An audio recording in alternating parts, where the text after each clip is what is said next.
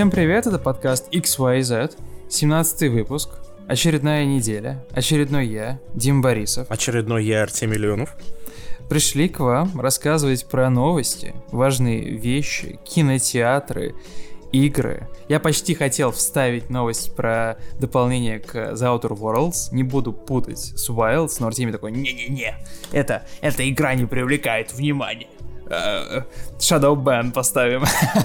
Но я, Ты все-таки его вставил с самое да. начало, молодец. Да-да-да. Играйте в эту прекрасную игру, она классная. Артемий, как ты считаешь, данная вот неделя, которая прошла, насколько она была информативна на новости? Я тебе дам маленький намек. Мы даже не выпустили на этой неделе э, наши сторис в Инстаграме с новостями. Почему? Потому что их нет?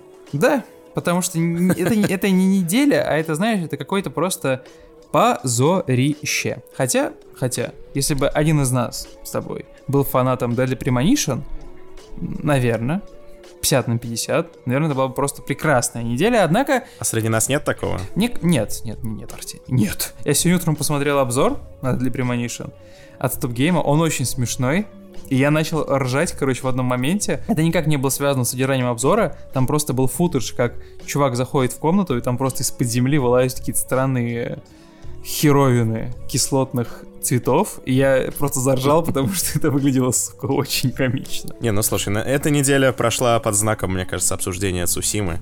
Ну да, ну как обычно. Цусимы. Sony, блин, опять ловушки свои строит.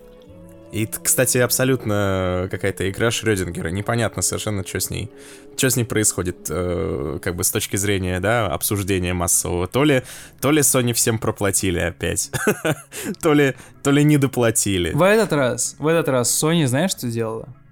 заплатила игрокам. Ты видел какой да, там пользовательский да. рейтинг на Metacritic? Просто миллиард Да, они решили, что журналистам уже нет смысла проплачивать, поэтому нужно проплатить игрокам, это гораздо эффективнее. На самом деле, Metacritic, ребята, как вы там вообще, если вы нас слушаете? Вам Большие молодцы. Мне кажется, это, эта история с новой политикой этих вот э, пользовательских рецензий, кажется так, да? Когда ты э, не можешь в день выхода игры поставить ей оценку, написать что-то. Тебе нужно ну, подождать. Как бы логика за этим стоит, да, что не, ты, ты не можешь оценить игру, как, как, как только она вышла, типа. Трое суток, кажется, по сути. Ну, Трое есть, суток, да. Да, но это такой, мне кажется, неплохой необходимый минимум, который действительно берет и э, охлаждает, да, немного траханье cool, аудитории, да, да потом позитивный, негативный, неважно. Всегда на самом деле нужно взять небольшой перерыв, подышать, да, взять несколько глубоких вдохов и выдохов, а потом написать, что игражуры продажное говно. Ты знаешь, я, я думаю, это все равно не сработает ни, ни в какой мере, потому что, ну, ты видел по твиттеру гуляют, да, скриншоты с, типа, типичный пользователь Метакритика, у которого 10 оценок на аккаунте, из них только нули и десятки. Почему-то э, люди мыслят массово нулями и десятками, то есть... Э... Артемий, Какая у нас повестка на 17 выпуск? Рассказывай. Какой-то случился в последнее время бум с отмененными играми. Точнее, с демонстрацией отмененных игр. Разные студии показывают э, проекты, которые никогда не выйдут, но в которые, тем не менее, было вложено куча денег, куча усилий, куча, я надеюсь, э, таланта, труда, любви. Да. И когда ты смотришь на эти трейлеры, ну, точнее, не трейлеры, как это назвать, ну да, запись геймплея, которые никогда не появятся, в реальном мире. Угу. Возникает какое-то такое странное чувство, тоскливое. Типа хороша, но не твоя. Типа, да, да, знаешь, ну, как было с Преем, Да, да, да. Возможно, в какой-то реальности люди сейчас сидят и, играют в эту игру. Но не ты. О, да. Как будто окно в параллельный мир, знаешь, в котором эта игра существует, но, ты поиграть в нее не можешь. Вот. Ну, вообще, эту тему с отмененными играми немножко обсудим. Кроме того, мне хотелось бы поболтать опять про мою самую любимую тему для обсуждения. Мне кажется, можно просто брать и открывать по подкаст номер два, который будет называться «Про Microsoft». А? Мне кажется, просто прекрасная идея. Я думал, ты скажешь консольные войны, но ты... Не-не-не-не. Не, ну консольные, ну, можно иногда, знаешь, каких-нибудь вбрасывать в, наш, в нашу клетку с тиграми каких-нибудь там фанатов Sony. В чем движ? Давайте начнем с лаконичной цитаты Фила Спенсера. У нас есть Halo! А теперь что это значит? Недавно на полигоне ну, есть такой игровой сайт. Давайте забудем. Не на, про... не на настоящем полигоне. Да, на, на том, полигоне. На колени ездят. поставили, да, такой, типа, извиняйся. Он такой, нет. А, Фил Спенсер рассказал о новой, уже, наверное, не особо новой стратегии компании, э, про то, какие киллер-фичи, да, Microsoft будет э, пушить, презентовать, как она будет работать с аудиторией и какие вообще важнейшие, да, сильнейшие преимущества Microsoft будет у Xbox подсвечивать. Это выглядит примечательно, и это мне хотелось бы обсудить, поскольку, э, ну, конец года близится, да, если ничего страшного не произойдет. Хотя, казалось бы, что страшнее может произойти, хотя, мне кажется, я пожалею о своих словах, то уже вот зимой, да, на зимних каникулах начнется истинная война очередная. В общем, об этом и о многом другом, о том, как э, интересно наблюдать за тем, что позиционирует Sony, как будет выглядеть их киллер-фичи, и можно ли вообще назвать это консольными войнами. У Sony, я, про, я проспойлерю, у Sony абсолютно противоположная стратегия. Они как будто специально на каждое высказывание э, Xbox, м, точнее, да, я назвал Фила Спенсера Xbox, но Фил я думаю, Спенсер, я думаю, он, он не против. Человек-холодильник, да. Да, он постепенно превращается в Xbox сам. Он а, теряет свою идентичность. Просто такой зеленый большой дядя. Да, постепенно становится все более, да, прямоугольным. Через 10 лет открываешь дверь в его кабинет, такой, мистер Спенсер, а там стоит просто коробка такая черная. Он такой, да-да. Я играю в Halo, что тебе нужно? Э, вот, я к тому, что Sony делает заявление прям противоположное тому, чего говорит Фил Спенсер. Вот, так что это достаточно интересно. Обсудим это немножечко. Ну и также одна из тем, которая тоже преследует нас уже последние несколько месяцев, в недавнее время менее активно, но сейчас снова она возвращается на наши радары, это тема с киноиндустрией, э, кинотеатрами и тем, что с ними происходит в результате пандемии. Э, раньше ситуация была достаточно однозначная. Все сидели дома по всему миру, никто никуда не ходил. Кинотеатры были таким э, элегантным способом самоубийца. Но теперь все сложнее. Кое-где кинотеатры открывают, кое-где уже вообще забыли о том, что существует коронавирус, а кое-где в некоторых странах, не будем Коронавирус? Это типа, когда ты любишь пиво корона, что ли? Да-да-да, я тоже уже забы- забываю, что это такое постепенно. А, но в некоторых странах, не будем называть конкретные страны, ну ладно, назовем, это Россия. Это было так неожиданно. Да, в них вообще. наоборот зазывают людей в кинотеатры, причем довольно массированными усилиями. Э, это мы немножко тоже обсудим. Ну и вообще всю ситуацию в мире, потому что одни фильмы переносят, другие выходят на Netflix или еще где-то, хотя не собирались там выходить. Где-то людей отговаривают идти в кинотеатры, где-то наоборот их убеждают идти в кинотеатры. Короче, полный хаос в киноиндустрии. Нужно разбираться. Это ли не тема, да, для обсуждения? Кроме того, к нам в гости снова заглянет наш приятный коллега, товарищ Сергей Праздничнов. Он был геймдизайнером на сезонных дополнениях Rainbow Six Siege, а сейчас выпустил бесплатный интро-курс интро геймдизайн и большой серьезный продолжительный курс геймдизайн, э, который можно посмотреть, записаться, прийти на наши прямые трансляции. Сергей э, пообщался со мной на тему Tsushima, а как же еще? Он как минимум поиграл больше, чем я, взглянул на эту игру своими геймдизайнерскими глазами и уже нашел парочку интересных зацепок. Об этом и о многом другом в 17 выпуске подкаста XYZ.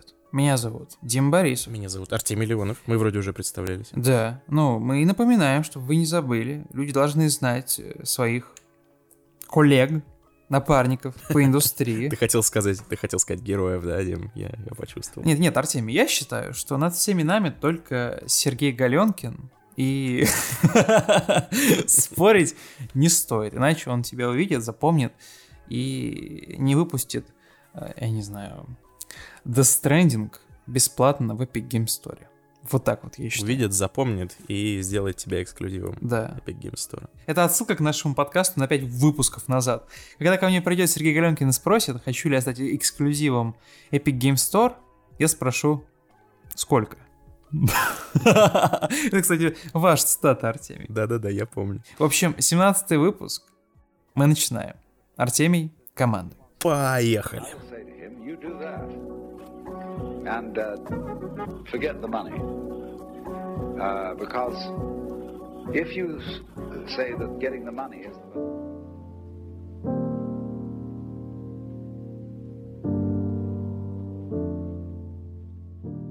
Я помню, Артемий, как мы с тобой пару недель назад обсуждали приятную, даже интересную, а, отмененную, к сожалению, игру по вселенной Lord of the Rings, где были ну, какие-то совершенно неожиданные, наверное, когда ты первый раз смотришь геймплей, да, э, элементы, потому что там она максимально походила на The Last of Us 2, там можно было прятаться, о боже, в высокой траве, а, Артемий, стелс. Да, совершенно, совершенно неожиданно. Да, там можно было прыгать... Неожиданное сравнение. Прыгать по деревьям, прятаться на них, прыгать на орков, ну и вообще... Ну, это выглядело как игра, в которую я... Которую я как минимум купил бы, и, ну, как максимум, точно поиграл пару часов.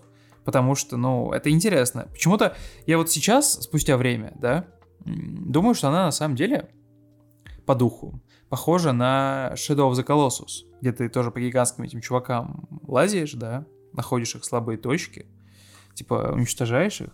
Э, в игру я не очень много поиграл, я оставил ее на будущее, я думаю, что я к ней вернусь. И как так получается, что что неделя, то новая весть про отмененную игру да, не всегда от каких-то именитых студий, хотя в данном случае речь идет о Sucker Punch слили. Там не то чтобы слили, там обратили внимание. Оно, apparently, лежало довольно давно э, в сети, mm-hmm. во всяких там в портфолио и на прочих таких сайтах профессиональных. Mm-hmm. То есть художники, которые работали над этой игрой, они довольно давно выложили всякие арты э, и вот это видео на 11 минут целое. Э, но никто не обращал внимания, а сейчас вот обратили внимание, то есть такие, стоп, стоп, стоп, а что это, а что это за игра у них в портфолио? Э, и как бы ее же нет. О чем это они? И, ну, соответственно, и СМИ обратили на это внимание mm-hmm. в этот же момент. И выяснилось, что Sucker Punch, оказывается, делала несколько лет назад э, масштабную э, игру в фэнтези-сеттинге под названием э, который, опять же, в сети лежит 11 минут геймплея, целых 11 минут, и, ну, как тебе сказать, Дим, ты посмотрел эти 11 минут? Да, да. Ну, они прям... Они ну, сочные. Не знаю, не знаю, как, не знаю, как тебе, мне захотелось прям поиграть, угу, вот прям, да. прям не иронично, да. захотелось прям взять и купить эту игру прямо сейчас, ну, потому что... Демо-версию, э, я готов заплатить за нее 40 баксов, дайте мне, пожалуйста. С одной стороны, это клон Ассасина. Да. Как... Или как даже, может все, быть, Shadow Как и все игры в наше немного. время. Я вот обратил внимание на одежду. Очень похоже на плащ и на шмоточки из игры еще одной, но уже не отмененной, к счастью или к сожалению, решайте сами, которая эм, Shadow of Mordor или там Shadow of War, две игры, помнишь, выходили недавно. Да-да-да, как там эту франшизу правильно назвать? Shadow of. Да, в общем, с одной стороны, это клон Ассасина, потому что, да, выглядит похоже на Ассасина. С другой стороны, э, это выглядит, ну, в какой-то степени свежо даже, потому что это необычный сеттинг, довольно странный, фэнтезийный, э, не поймешь даже, на какое время это ориентировано, да, историческое. То есть то ли это mm-hmm. как, какой-то там 17 э, век, с другой стороны, там стражники в доспехах. В общем, не сказать, чтобы это выглядело прям супер как-то стильно и интересно, да, ну, то есть это не Dishonored.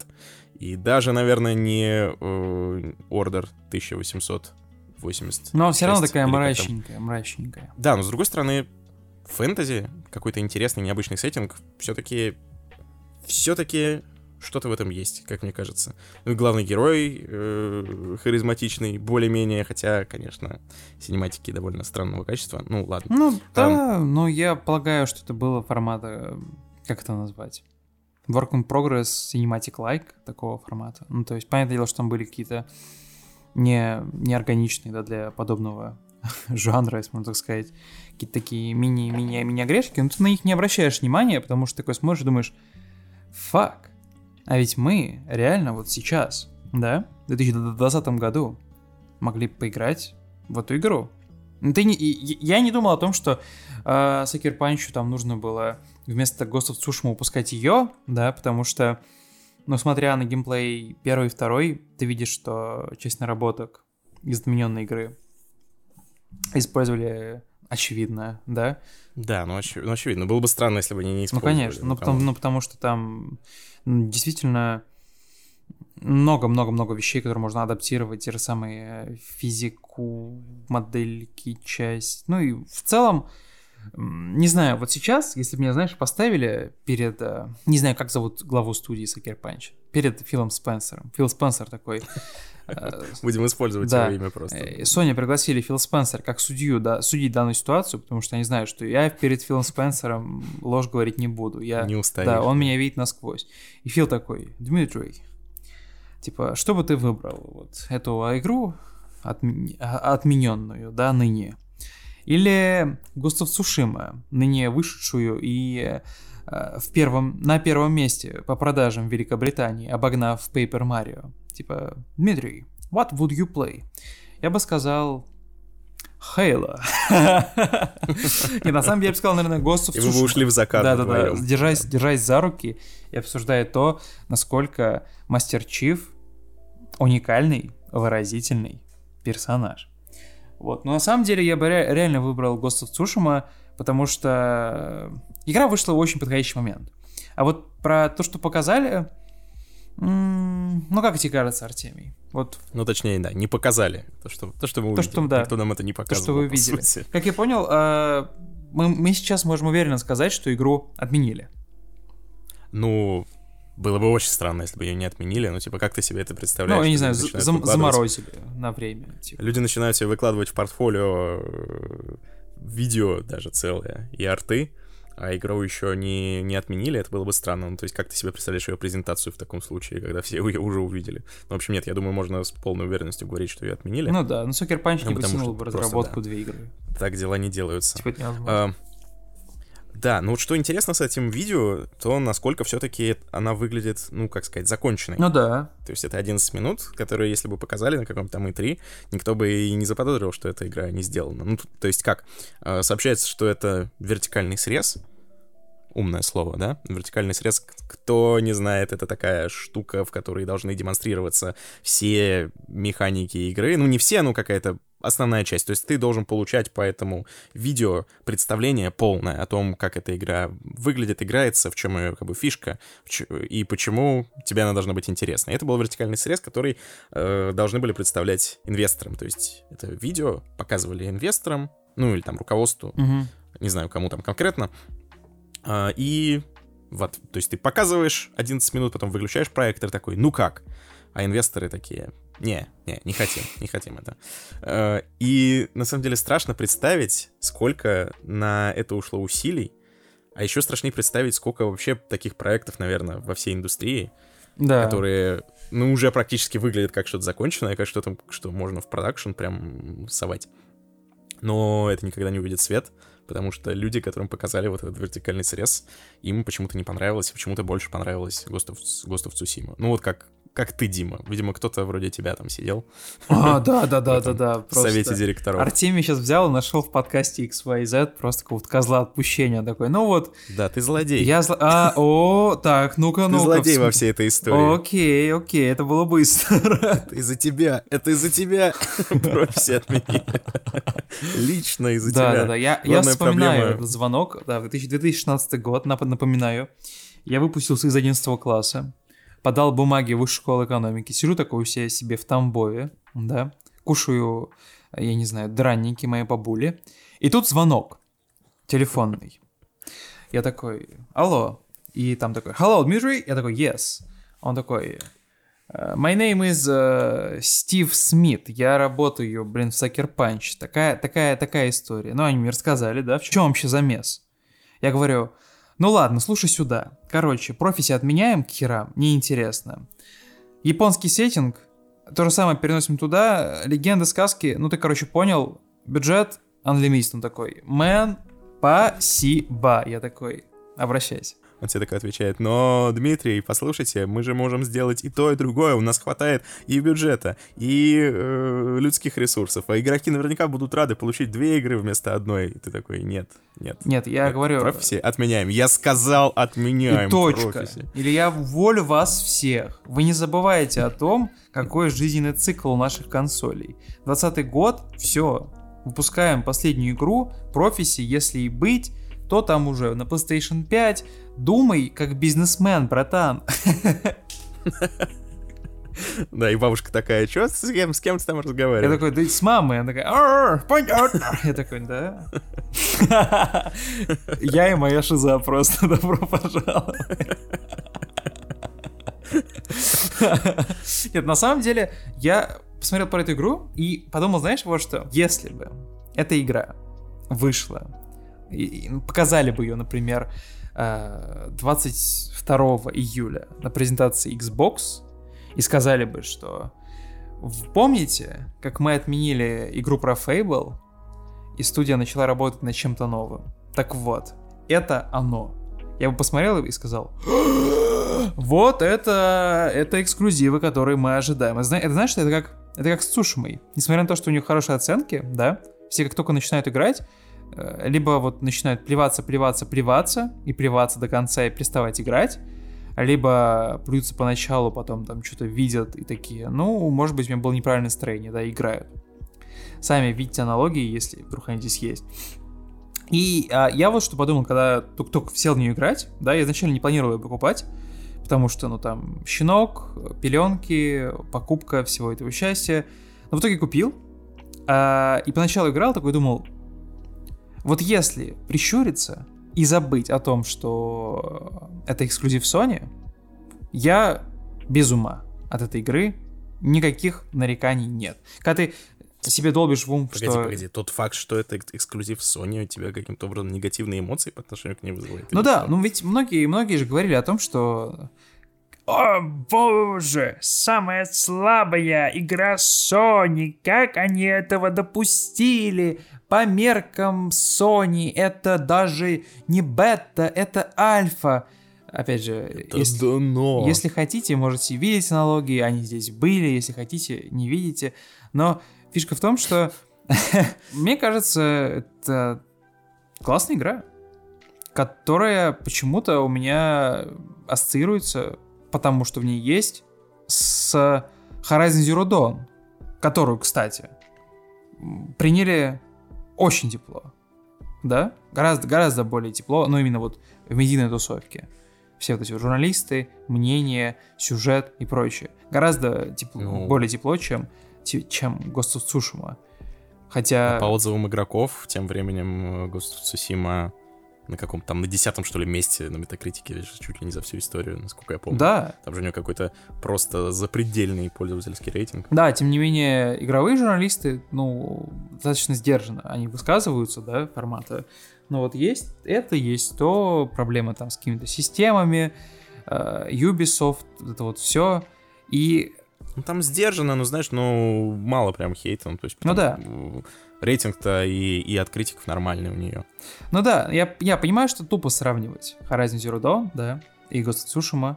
Две разные игры, от двух разных студий, с своими там заслугами, факапами и всем тем таким.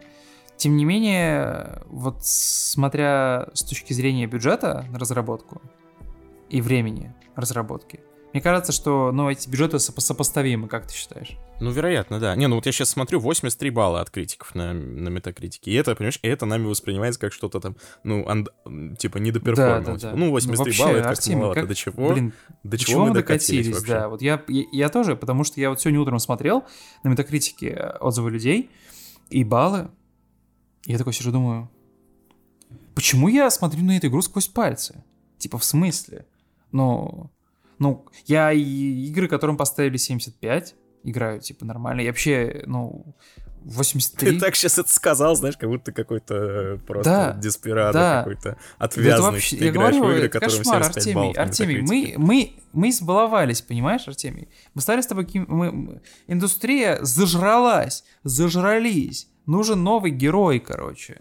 Новый человек. Да, я об этом, я об этом говорил как раз, что в наше время просто выпускать хорошую, нормальную Этого игру, мало. это как бы, это считается плохо, Да. да. Потому что, ну, ну, много игр хороших, типа, зачем нам еще одна хорошая игра? Нам бы вот, типа, отвал башки, иначе, иначе нас уже не торкает. Вот, мне кажется, такое примерно восприятие. Ну, то есть, Ну да. э, типа, нужен уровень, там, не знаю, ну, вот God of War, там, не знаю, Red Dead Redemption 2, ну, вот это да, вот это игры, вот это, вот это пойдет. Мне кажется, знаешь, у меня, у меня есть пр- предположение. Если бы вдруг, да, Sony решила сначала выпустить Ghost of Tsushima, а потом The Last of Us 2, То, мне кажется, ситуация была бы нем- немного иная. Как, как мне кажется. Изменилась бы немного тональность, как минимум. Потому что, не знаю, вот у меня, типа, я играю и в те, и в те игры, да, меня можно назвать только фанбоем Xbox, просто потому что, ну, я тебя знаю, ты играешь в игры Sony через силу, ты берешь геймпад такой. Да, я такой, «Ох, опять, опять этот геймпад глупый, вообще, где мой Xbox Elite контроллер? И геймпад у него глупый. Да, вообще уже. просто хейтер, я тебе говорю, меня нужно просто палками забить за, за все, я злодей. Sucker Punch я сбил с их пути. Могли выпустить классную игру. А выпустили какое-то говно на 83 балла. 83 балла, это стыдно вообще. Знаешь, он приходит домой к жене, видимо, глава студии Да. Sucker Punch, и она просто его даже... привет даже не Она, говорит. да, она даже не смотрит греет. на него. Знаешь, это как, Да. это как в Uncut Gems. Главный герой приходит домой, она, она даже не смотрит на него. Она такая, типа, мэн, у нас с тобой мало общего. Ты как бы сделал свой выбор. Ты выбрал там своего Дмитрия Дракмана уже. Все. Да, знаешь, все, все соседи смеются над нами, выпустили игру. Да, она 83 такая, hey, honey, but I love you, you know? Она такая, не, чувак, типа, ты, ты креативная пустышка. Он такой, нет. Такая, 8 85 я бы еще... Может, я бы подумала, подумала бы об этом. Да. 83. 83 в 2К20. Типа, позор. Он такой, но пользовательский же рейтинг высокий. Она такая, а кто вообще слушает этих ваших игроков, а? Они нужны только, чтобы платить деньги. Вернись в реальный мир, Алёша. Сука, у меня живот уже болит. Какие у тебя впечатления вообще от профиси, Артемий? Ну, ты как бы и в игру Ubisoft мастак поиграть. Слушай, я анализирую свои ощущения, я пытаюсь понять, почему мне так э, обидно из-за того, что профессии как бы, как бы не существует. Э, Ну, тут есть несколько моментов. Во-первых, личное, я просто, видимо, у меня какая-то фантомная боль от того, что Ордер 1886 оказался не таким крутым, мягко скажем, как хотелось бы. Ну, что такое Ордер 1886? Напоминаю для тех, кто кто уже и не помнит, что это такое, в 2015 году Red Dead Dawn выпустила э, игру, которую прям супер хайпили и настраивали нас на то, что это Ну-ка. будет какая-то просто какое-то какое-то величие. Понимаешь, она выглядела просто потрясно, там, внимание к деталям, по-моему, было до... беспрецедентное практически до сих пор, то есть там можно было прям ты идешь по коридору и вглядываешься в детализацию там каждого какого-нибудь э, картины, не знаю, каждой текстурки. Это просто сносило башню тогда. Это было э, с самого начала поколения. И прям это смотрелось невероятно. И плюс это был просто потрясающий сеттинг, похожий немножко на вот как раз профиси. Э, такой незаезженный, скажем так. Ну, на данный момент уже немного более заезженный, потому что уже выходила Gridfall еще несколько игр подобных. В общем, это фэнтези-вселенная, но не средневековая, а 19 век, конец 19 Ага. века. Э, Выглядело свежо, классно, я люблю как раз такие штуки, но игра сама получилась, ну, кто помнит, тот помнит, какой она получилась, она получилась э, коридорной такой, супер линейной, супер скучной, то есть ты просто сидишь за укрытиями, стреляешь э, всю игру в одинаковых болванчиков, как в тире, а потом идешь вперед, на тебя нападает Вервольф, и ты должен сделать э, м, довольно тупое и однообразное каждый раз. Ну, в общем, геймплей получился скучным. Да и сюжет не то, чтобы был прям какой-то блистательный. А что тебе в сюжете не понравилось? Ну, а что тебе понравилось в сюжете? Ну, типа, Мы, мы, мы же сейчас про ордер говорим, Про да? ордер, да. Ну, он же, ну, это же дженерик В такой, все. В смысле, в каком? Я, я вот... Ты вот играл в нее когда? Когда она вышла? Э, нет, попозже. Я в нее играл, когда она уже стоила, по-моему, 900 рублей. Ну вот, я тоже. Я играл в нее, когда я купил ее, там, используя э, бонусные там рубли в видео, кажется. Я купил ее за 400 рублей. Или за 500. Ого, ну ты меня превзошел. Да, я тебя, я, я тебя переиграл здесь, а? Вот, Ну, и Ты злодей. я особо ничего про нее не читал. Только когда она на, на- на старте выходила, я хлебнул этого варева, да, про то, что 4 часа, о, фак, 4 тысячи заплатил за эту игру, обдирал его. И все, все, все плевались, объективно. Я ее купил, начал играть, и так всосался. Прям... Я где-то потратил на нее часов 8 или 10 даже.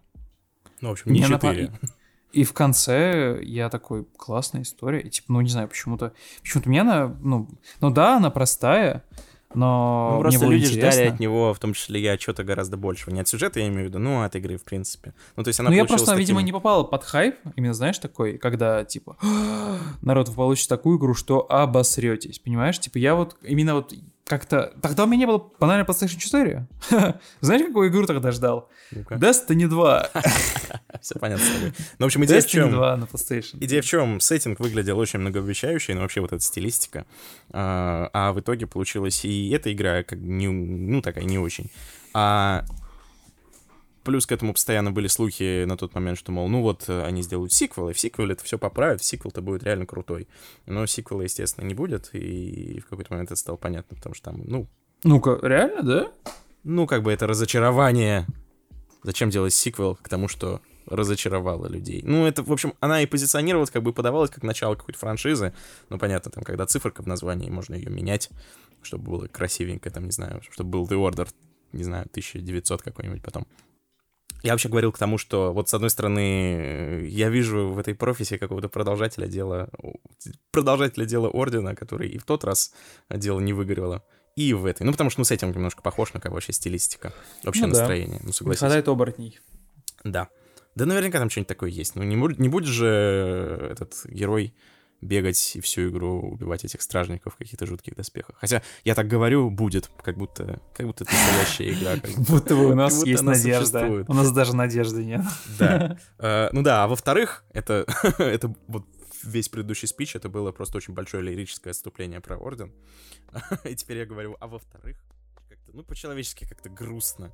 Грустно смотреть на все это, когда ты начинаешь задумываться о том, что каждая тут деталька, каждая какая-то, не знаю, анимация, деталь костюма, окружения, весь этот город, что все это плод работы кучи талантливых людей, что они вкладывали в это какую-то э, какую-то душу, какую-то задумку. Ну, то есть это же эм, наверняка какие-то сценаристы это придумывали, весь этот город, весь этот замес с э, раскопками, которые там ведутся, э, что вообще там происходит. Наверняка у главного героя там есть какая-то предыстория, есть человек, который ее придумал.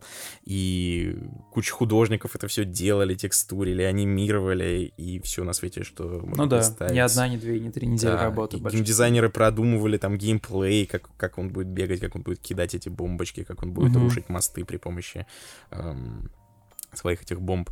И так далее, Да. и так далее, и так далее. То есть люди, ну, практически сделали... Ну, конечно, нельзя сказать, что они сделали игру, но они сделали прям даже прототипом это не назовешь, а ну что-то такое, гораздо больше, чем прототип. Потратили на это кучу сил, времени, энергии, ресурсов, денег, в конце концов, черт побери. А, и это все в итоге уходит вообще куда-то в песок. Ну, то есть просто, знаешь, ос- э, профессия как, как слезы в дожде растворится просто и, и исчезнет. То есть она останется только в виде вот этой небольшой новости, которую и не так... И, и- и не все увидят, наверное, даже эту новость. То есть не все даже узнают, что это было. То есть она просто валяется где-то. Валяется где-то на сайте портфолио у некоторых людей, как бы, и все. И на этом, на этом конец. Вот это А прям... вот как ты считаешь, Артемий, вот что, что лучше? Быть такой, как профиси, да? Показаться, такой, покрасоваться, а потом взять и исчезнуть, да? Раствориться. Да. Или выйти, типа, такой игре, например, как Infamous Second Son от того же Сакер Панча. И набрать кучу шишек и тумаков. Ну, Как слушай, я, мне кажется, плохой пример. Не то чтобы Infamous Second Son прям прям все хейтили активно. Я думал, ты приведешь пример чего-нибудь другого, я не знаю, какой-нибудь объективно плохой игры, типа, не знаю, The Last of Us Part 2. Ну да, да. Ну я просто, я, я еще, шутка, не, все, я еще не, все, не все деньги потратил просто из чемодана, поэтому я пока, пока придержу коней. Может быть, еще вышлют. Я не знаю. Я попытался разжечь, но ты, ты оказался огнеупорный. Огн, да, у меня, у меня очень толстая, очень толстая кожа. Это я так называю свое, свое ожирение. А, нет, ну вообще, ну, давай предположим какую-нибудь абстрактную другую, да, игру, которая ну, ты пока подумай, я просто дам, да, дам описание. Типа, которая долго разрабатывалась, да, которая, на которой потрудилась студия, это все тратила деньги, да, издателя, люди работали, а вышла... О, о, о, Mass Effect Andromeda. Вспомнил пример? А, ну да. Да. Да, это хорошо. Я вот до последнего думал, что врут. Люди просто не фаны, люди просто не шарят. А потом как поиграл, такой, ну ладно, окей, предположим. В общем, ты хочешь меня спросить, да, как в «Острове проклятых», что лучше, чтобы я выбрал? Э, да. Умереть человеком или жить монстром? Ну да, профиси. Профиси будем считать умерла Это прям чё, э, это супер четкая аналогия. А Mass Effect Andromeda живет монстром, да. Э, да, интересный вопрос, знаешь. Мне кажется, да, если бы Mass Effect Andromeda никогда не вышла и осталась бы э, в истории именно как вот... Э, Задумка. Именно как профиси, да. Угу. Сейчас бы, сейчас бы все ее любили. Я как раз об этом подумал, знаешь, что я почитал комментарии там под этим профиси, под геймплеем, и я смотрю, люди, ну прям гораздо более тепло к ней настроены, чем они были бы настроены в случае, если была реальная игра. Я прям уверен. Я прям уверен, что если бы это была игра, которую анонсировали там на E3, все бы сейчас говорили, писали, что «О, господи, клон Ассасина сделали опять сеттинг дженерик, э, никакой интересной фишки, все как-то мне...» не, непонятно, зачем вообще это делают. А сейчас, поскольку этой игры не будет, как бы тон обсуждения совершенно другой. Тон... Потому что ты смотришь на нее и понимаешь, что как бы, ты ее никогда не увидишь. И тебе сразу становится, знаешь, как-то грустно, и ты прощаешь ей все какие-то огрехи. Знаешь, это как, э, не знаю, как какой-то неприятный человек умер, угу. и ты думаешь, ну, пфф, жалко его, потеря, конечно, типа, все да? равно. Да, он был неприятный, там, он, он был дженерик довольно, такой однообразный, Но... Так что лучше, мучеником стать, Артемий? Или... ну какие, какие, вопросы, какие вопросы ты задаешь? Я бы на самом деле, я бы, я бы с удовольствием оказался в параллельной вселенной, в которой э, я бы сейчас сидел, играл в профисе, ага. которую купил, купил по скидке в ага. PlayStation Store. А сейчас 400 бы, рублей. Да, сейчас бы вышла новость о том, что оказывается BioWare собиралась разрабатывать Mass Effect Andromeda, и на сайте каком-то портфолио нашли... Э, значит, на, на сайте портфолио у аниматора нашли... Ох, ты, ох, какой ты выбрал, блин, ситуацию удачную со всех сторон, кошмар. Нашли анимации из Mass Effect Andromeda, и больше этого э, аниматора никуда не приглашали ни в какие проекты. Больше его никто не видел. Это портфолио, да. Little портфолио, и просто, знаешь, карательная НДА полиция Electronic Arts просто выехала, сразу вылетела на квадрокоптерах, такая типа, мэн, прощайся с родными, тебя больше не увидит этот мир. Да, Теперь потом, ты работаешь кстати, в Walmart а потом, патронов. А потом в этой вселенной, э, когда это вскрывается, Джейсон Шрайер выходит и пишет в Твиттере тред про то, что он выяснил, что после этого, после неудачной, неудачного питча Mass Effect Andromeda, BioWare начала разрабатывать э, другую игру, клон Destiny. Ну да.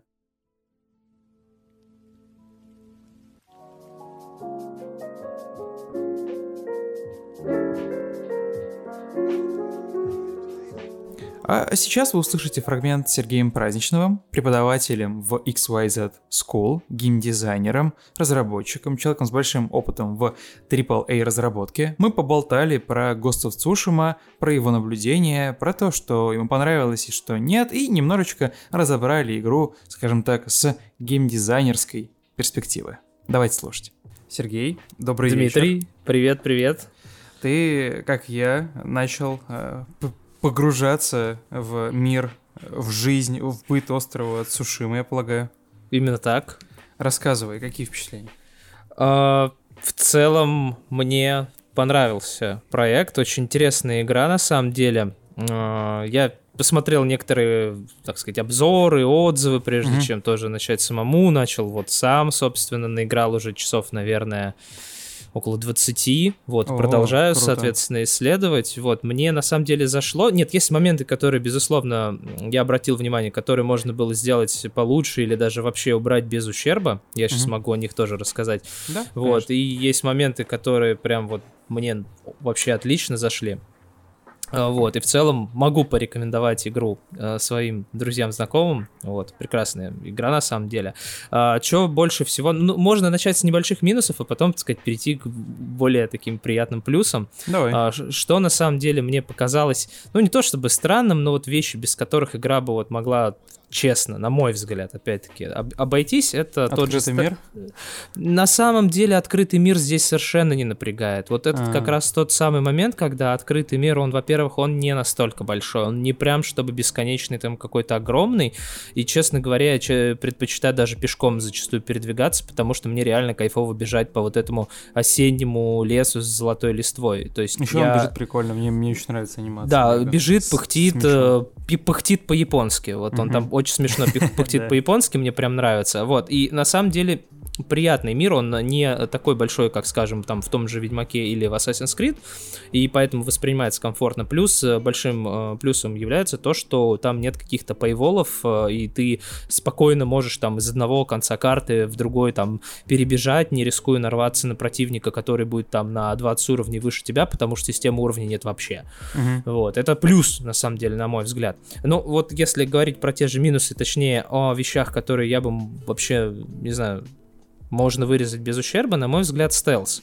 Потому что он там есть. Вот это все, что можно о нем сказать. То есть там нет какой-то глубокой проработки стелса, да, там местами прикольно прятаться в какой-то высокой траве, выцеливая там э, того же лучника или тяжелого там мечника там или щитника. Но, честно говоря, если его убрать, то никакого ущерба, на мой взгляд, не было бы. То есть, да, там самурай, который изображает из себя ниндзя, это может быть прикольно, но в целом можно и без этого, потому mm-hmm. что там нет э, противников, которые прям э, тебя очень, не знаю, высле- выслеживают быстро, или они довольно туповатые на самом деле в плане стелса и довольно удобно расположены, все время стоят к тебе спиной, маршруты патрулирования у них достаточно коротенькие, и, в общем-то, перекос, наверное, большой с точки зрения баланса сложности в сторону игрока даже на тяжелом уровне, ну, на, слож... на сложном уровне сложности, перекос mm-hmm. все равно в сторону игрока, если говорить про чисто стелс. И именно поэтому мне зашел больше момент э, прямых столкновений. Вот, если немножечко снова продолжить про некоторые, скажем так, ну, не минусы, скажем, а может быть кто-то ожидал чего-то большего, это момент э, технологий, то есть чего-то ультрапрорывного в игре с точки зрения технологий, соответственно, нет, хоть это и закрывающая игра, скажем так, текущего поколения консолей, mm-hmm. PlayStation, да, то тут они не упарывались прям по технологиям и сделали, в общем-то, на уровне там предыдущих тайтлов, то есть каких-то там ультра решений не применено, тем более они сами упоминали в своих интервью, что систему частиц э, они, ну, по сути, э, переработали, доработали, но не сделали чего-то ультра Да, я, я вот как раз про, про нее и хотел спросить, потому да. что, как я понял, junior-версию они использовали в Infamous Second Son. Да, Там тоже были частицы, но там был фокус ему размещен э, в сторону того, что они, по сути, сопровождали а, суперспособности mm-hmm. главного героя. Они не были да. настолько обильно распределены по карте. Про технологии ты говоришь именно про визуал или про наличие каких-то систем хитрых внутри игры? Ну, наверное, и то, и другое, потому что даже с точки зрения вот визуала, вот над чем они, видно, поработали хорошо, да, это процедурная генерация, они там деревья высаживали, ну, по-моему, там 3 миллиона деревьев они упоминали, это довольно тяжелая задача, и вот пока я бегал, я не особо увидел деревьев, парящих в воздухе, что довольно часто случается при использовании угу. различных генераторов открытых миров, поэтому это довольно приятный момент. В целом баги какие-то есть, но они не сказал бы, что какие-то критичные или там существенные. Вот, я бы перешел, наверное, к таким более позитивным общим моментам, на самом деле, почему мне игра зашла. А, во-первых, а, если говорить именно про эстетику и про сеттинг, это отличнейший пример, когда все грамотно, так, звезды хорошо сошлись, скажем так, это, наверное, мечта многих фанатов Assassin's Creed, той же, которые давно хотели часть э, про Японию. А здесь как раз вам, пожалуйста, Япония, И э, потрясающий ее визуал Японии, да, там 13 века, первое нашествие монголов, э, леса с падающей золотой листвой, заснеженные вершины, там гор вдалеке, э, небо бесконечно красивое, да, то есть вот моменты как из кино, то есть они сделали большой упор на кинематографичность, и если проводить, скажем, некоторые сравнения, то есть это такой а, японский вестерн слэш Assassin's Creed. Э, вестерн я тут имею в виду Red Dead Redemption 2.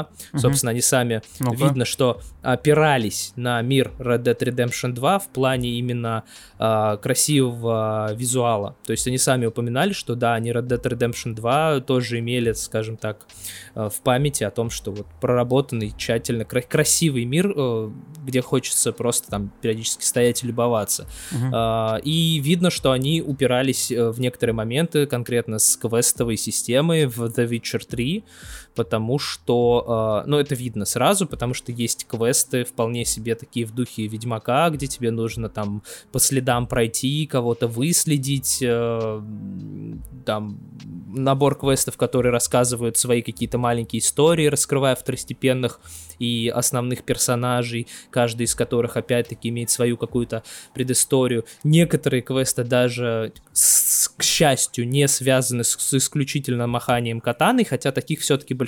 То есть если uh-huh. говорить про именно а, такой а, core цикл, он все-таки упирается в такую систему а-ля Red Dead Redemption 2, где а, так или иначе любой квест упирается в том, что тебе надо стрелять. Здесь почти каждый квест упирается в том, что тебе надо кого-то убить, соответственно, с помощью катаны, да, там, или а, кури, там и так далее, вот этих всяких орудий, оружий самурая.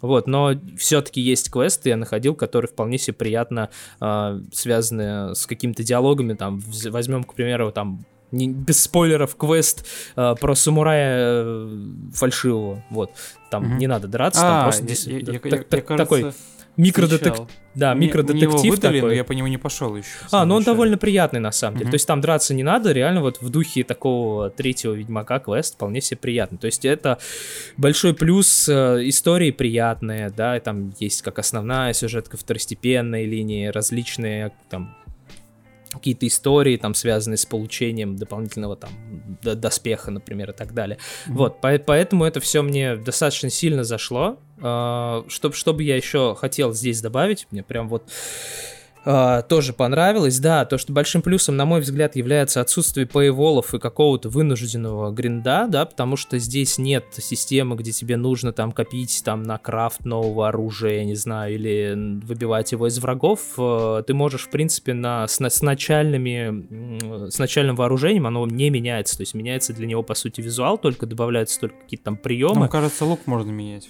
Ну, лук, там просто два лук, получается, короткий для ближних дистанций и длинный. Вот. Mm суть, суть в том, что само по себе ты, ты там нет какого-то разнообразия оружия. Ты всегда с одним и тем же, по сути, ну, бегаешь. ты самурай. Там, да, ты, ты самурай. Есть код.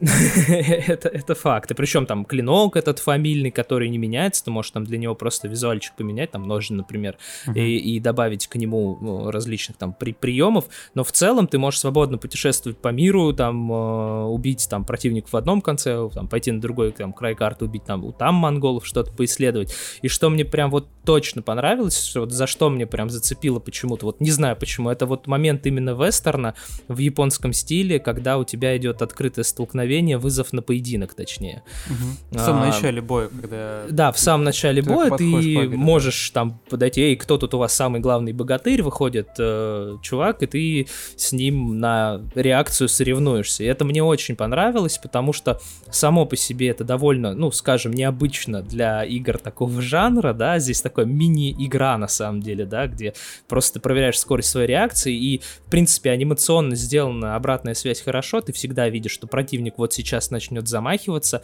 Создатели э, пошли немножко дальше, они разнообразили цикл тем, что добавили, например, обманный э, прием, где противник может сначала сделать ложный выпад, и ты можешь раньше времени mm. отж- отжать кнопку, mm. например, и ошибиться, и тебя зарубят. Это на самом деле небольшое, но приятное решение. И вторым приятным решением здесь будет то, что ты, прокачивая эту способность, добиваешься того, что на поединок выходит один за другим там до трех противников. То есть ты э, первого вызываешь, убиваешь его на тебя бежит второй, ты его убиваешь, на тебя бежит третий, ты его убиваешь, и красота, красиво разлетаются брызги крови, и ты такой э, стоишь э, посреди поляны, уже три трупа готовы, ты готов развалить их дальше. я бы вот, честно говоря, на их месте бы еще дальше пошел. В идеале, там, не знаю, там, десяток человек мне бы не наскучило таким макаром э, в такой мини-игре у, ну, улопа- да. улопатить, потому что это действительно, ну, для меня посмотрелось немножечко... Ну, это эффектно.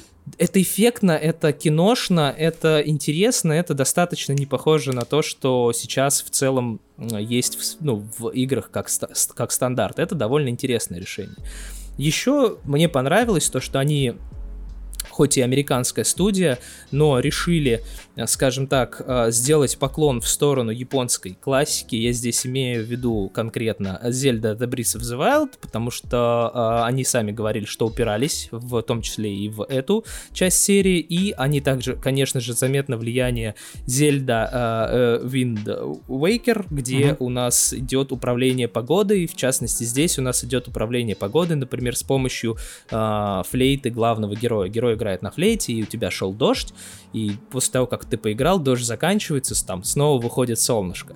Это мелочь очень приятная, и не знаю, она мне это согрела душу, в отличие от того же музыкального инструмента, инструмента в Mortal Shell, где ты можешь просто посередине боя достать вот это вот э, банджо свое, и тебя зарубит красиво. Я не знаю, там смысл вообще этого музыкального инструмента.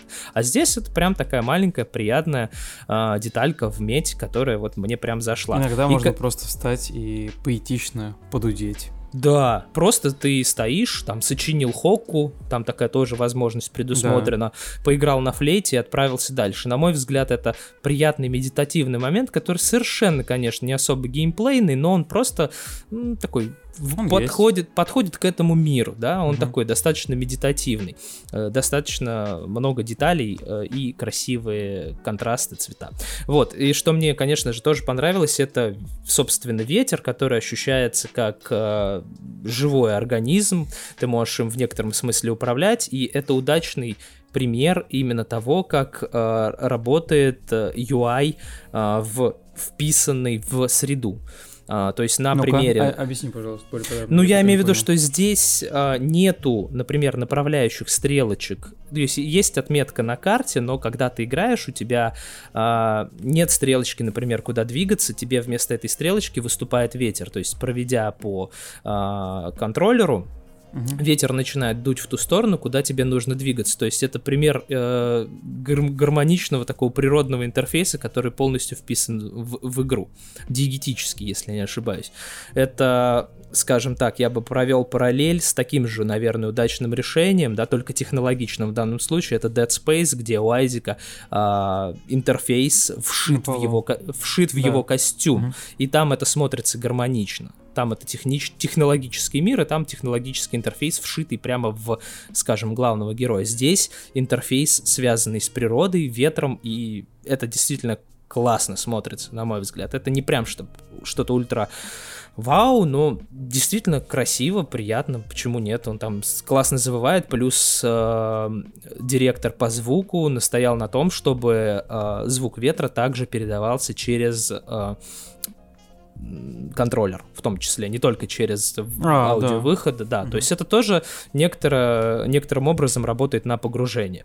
То есть вот из таких вот мелочей, ну я в принципе считаю, что любую игру, хорошую, современную, особенно AAA, делают в основном мелочь, потому что если посмотреть в целом, Core, он обычно такой классический практически, да, из жанра в жанр, да, там mm-hmm. очень редко бывают какие-то ультра решения, и все стараются делать какие-то мелочи. Здесь мелочей, в принципе, предостаточно. Некоторые можно убрать, а некоторые составляют вот такую игру. То есть э, достаточно размеренный спокойный геймплей, перемежающийся там схватками, и снова ты там сидишь, я не знаю, сочиняешь хокку, отпариваешься в источниках, там, дум, думая то, о чем думает самурай, там, да, обычно на привале, и так далее.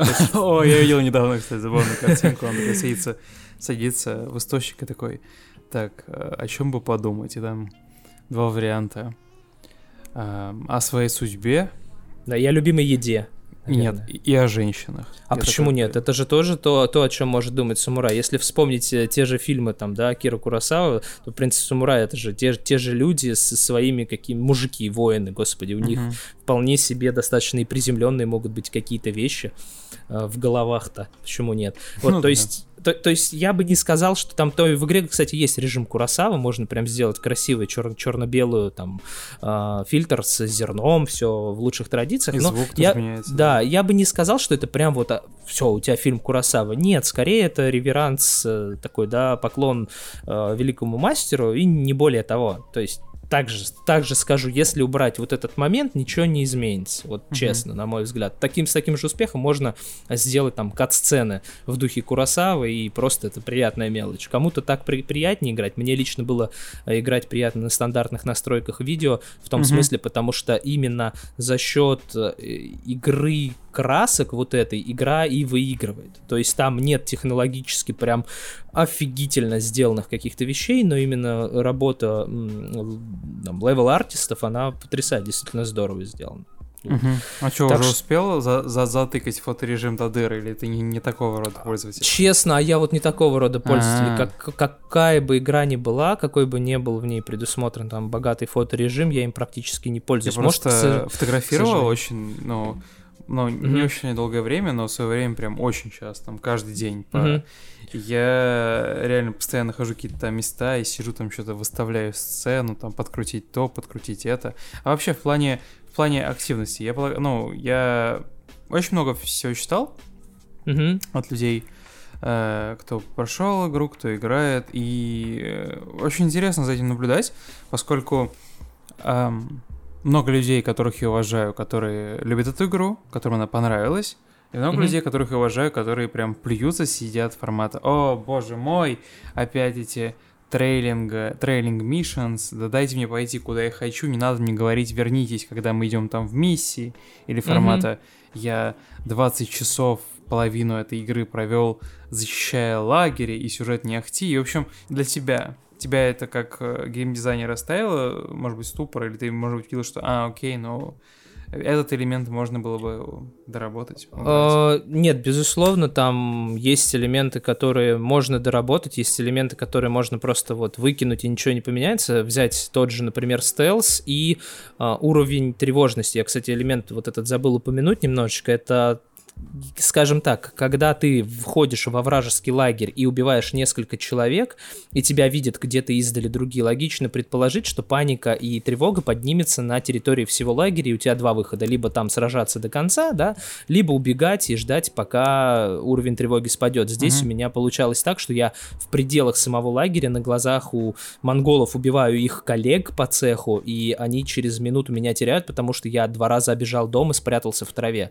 То есть, безусловно, такие вещи, ну, для Ну, трипл... Нил Дракман бы такого не позволил. Нил Дракман, господи. Честно, вот этот момент я бы дорабатывал, да. Но вот если брать в целом, игра достойная, в принципе, приятная, хорошая, крепко сбитая, да, то есть, ну, я бы не сказал, что вау, вау, шедевр, но поклонникам э, японщины однозначно зайдет. Да, кстати, у нее есть еще такой вот момент, там, камера, например, наверное, это тоже реверанс в сторону японских игр, у которых одна из болезней это камера, и здесь проблемы с камерой есть, и они работают не в А что плюс там с боевой. камерой? А, на самом деле она довольно странно позиционируется, А иногда... там можно, кстати, фикситься на противниках? Я так еще не Нет, понял. там таргет лока нету, собственно. Ох. То есть таргет лока неку- нету, и более того, он подвешен, по-моему, на правый стик. В общем, я им практически не пользуюсь. Тебе не очень удобно переключаться между противниками, и зачастую как раз из-за этого у тебя игрок может прокатиться не туда, куда ты Мгм. его направляешь. Это проблема на самом Меня, деле. кстати, часто То есть- убивают в игре. Я А играю на среднем вот. уровне сложности.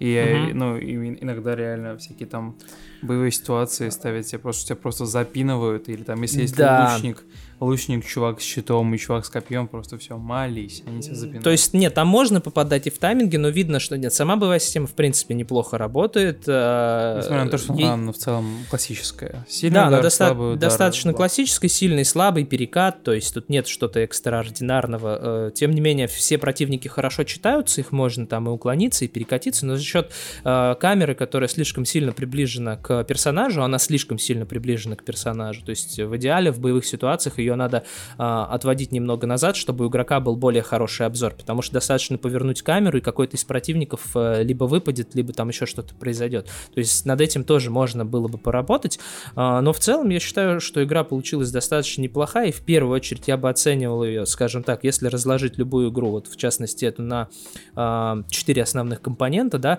история, эстетика, технологии и механика, то момент эстетики, конечно же, для меня перевесил, скажем, минусы технологии и минусы механик. Наверное, mm-hmm. э, наверное, будет так. В целом и квест это там, ну, не прям сказать, что э, о, как глубоко мы раскрыли всех персонажей. Нет, они есть, они неплохие. Технологии. Технологии классические, стандартные используются. А вот именно визуал, сочность картинки, э, сеттинг и атмосфера они, наверное, для меня перекрыли вот эти минусы, на которые вот многие обращают внимание.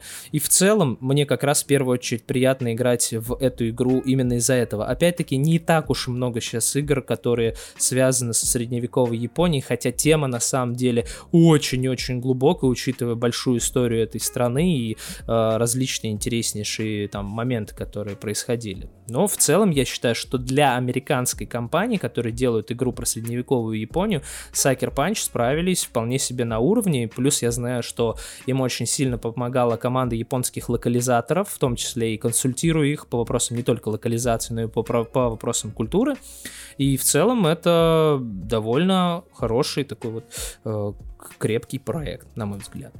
В общем, ни слова больше, быстро mm-hmm. откладывать 4,5 тысячи рублей. Да, ох, да, народ. Ох. Игры стоят сейчас столько. Япония... А, а, а, а что еще делать, а? Ну, не, да. не на улице же гулять, там все заразные, ковидные ходят. Далеко не всех антитела. Дома сел и все. Да, и путь самурая. У самурая есть только путь. Да. Потом игру закончишь, может быть, действительно увлечешься поэзией, будешь хокку сочинять. Я помню, кстати, мы в свое время делали на T-Journal конкурс, где нужно было тоже придумать хокку. Главное, вот. досыпуку не, не досочиняться. Это ключевой момент.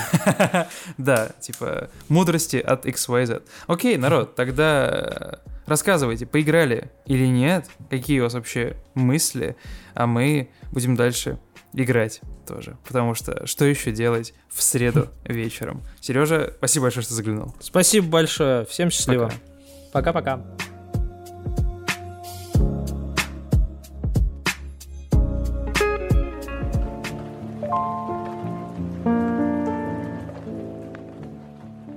Далеко не секрет, что Филипп, Филька, Фил, Спенсер прекрасный человек. Все мы должны купить его консоль, потому что Xbox это лучшая консоль на Земле. Дима Тут решил вообще перестать без... скрываться, просто выйти да. из сумрака и начать Тут просто продвигать Xbox. Начать да. продвигать, продвигать Xbox вообще безо всякой. Вы помните Xbox One, который такой эм, ретро, такой ну, не особо утонченный, но очень красивый большой видак. Находились люди, которые говорили, что какой тупой дизайн, боже мой, такой он тяжелый. Это люди просто не понимающие суть данной консоли. Страшные люди. Потому что страшные. страшные люди, да. Нужно открыть свое сознание, быть, знаешь, open-minded person. Так вот, а, Xbox без преувеличения одна из самых популярных консолей на Земле. Эм, особенно там Xbox 360, прочее. Кто, скажите мне, кто, кто не играл в Halo? Вот покажите мне этого человека. Таких людей нет, Артемий, молчи.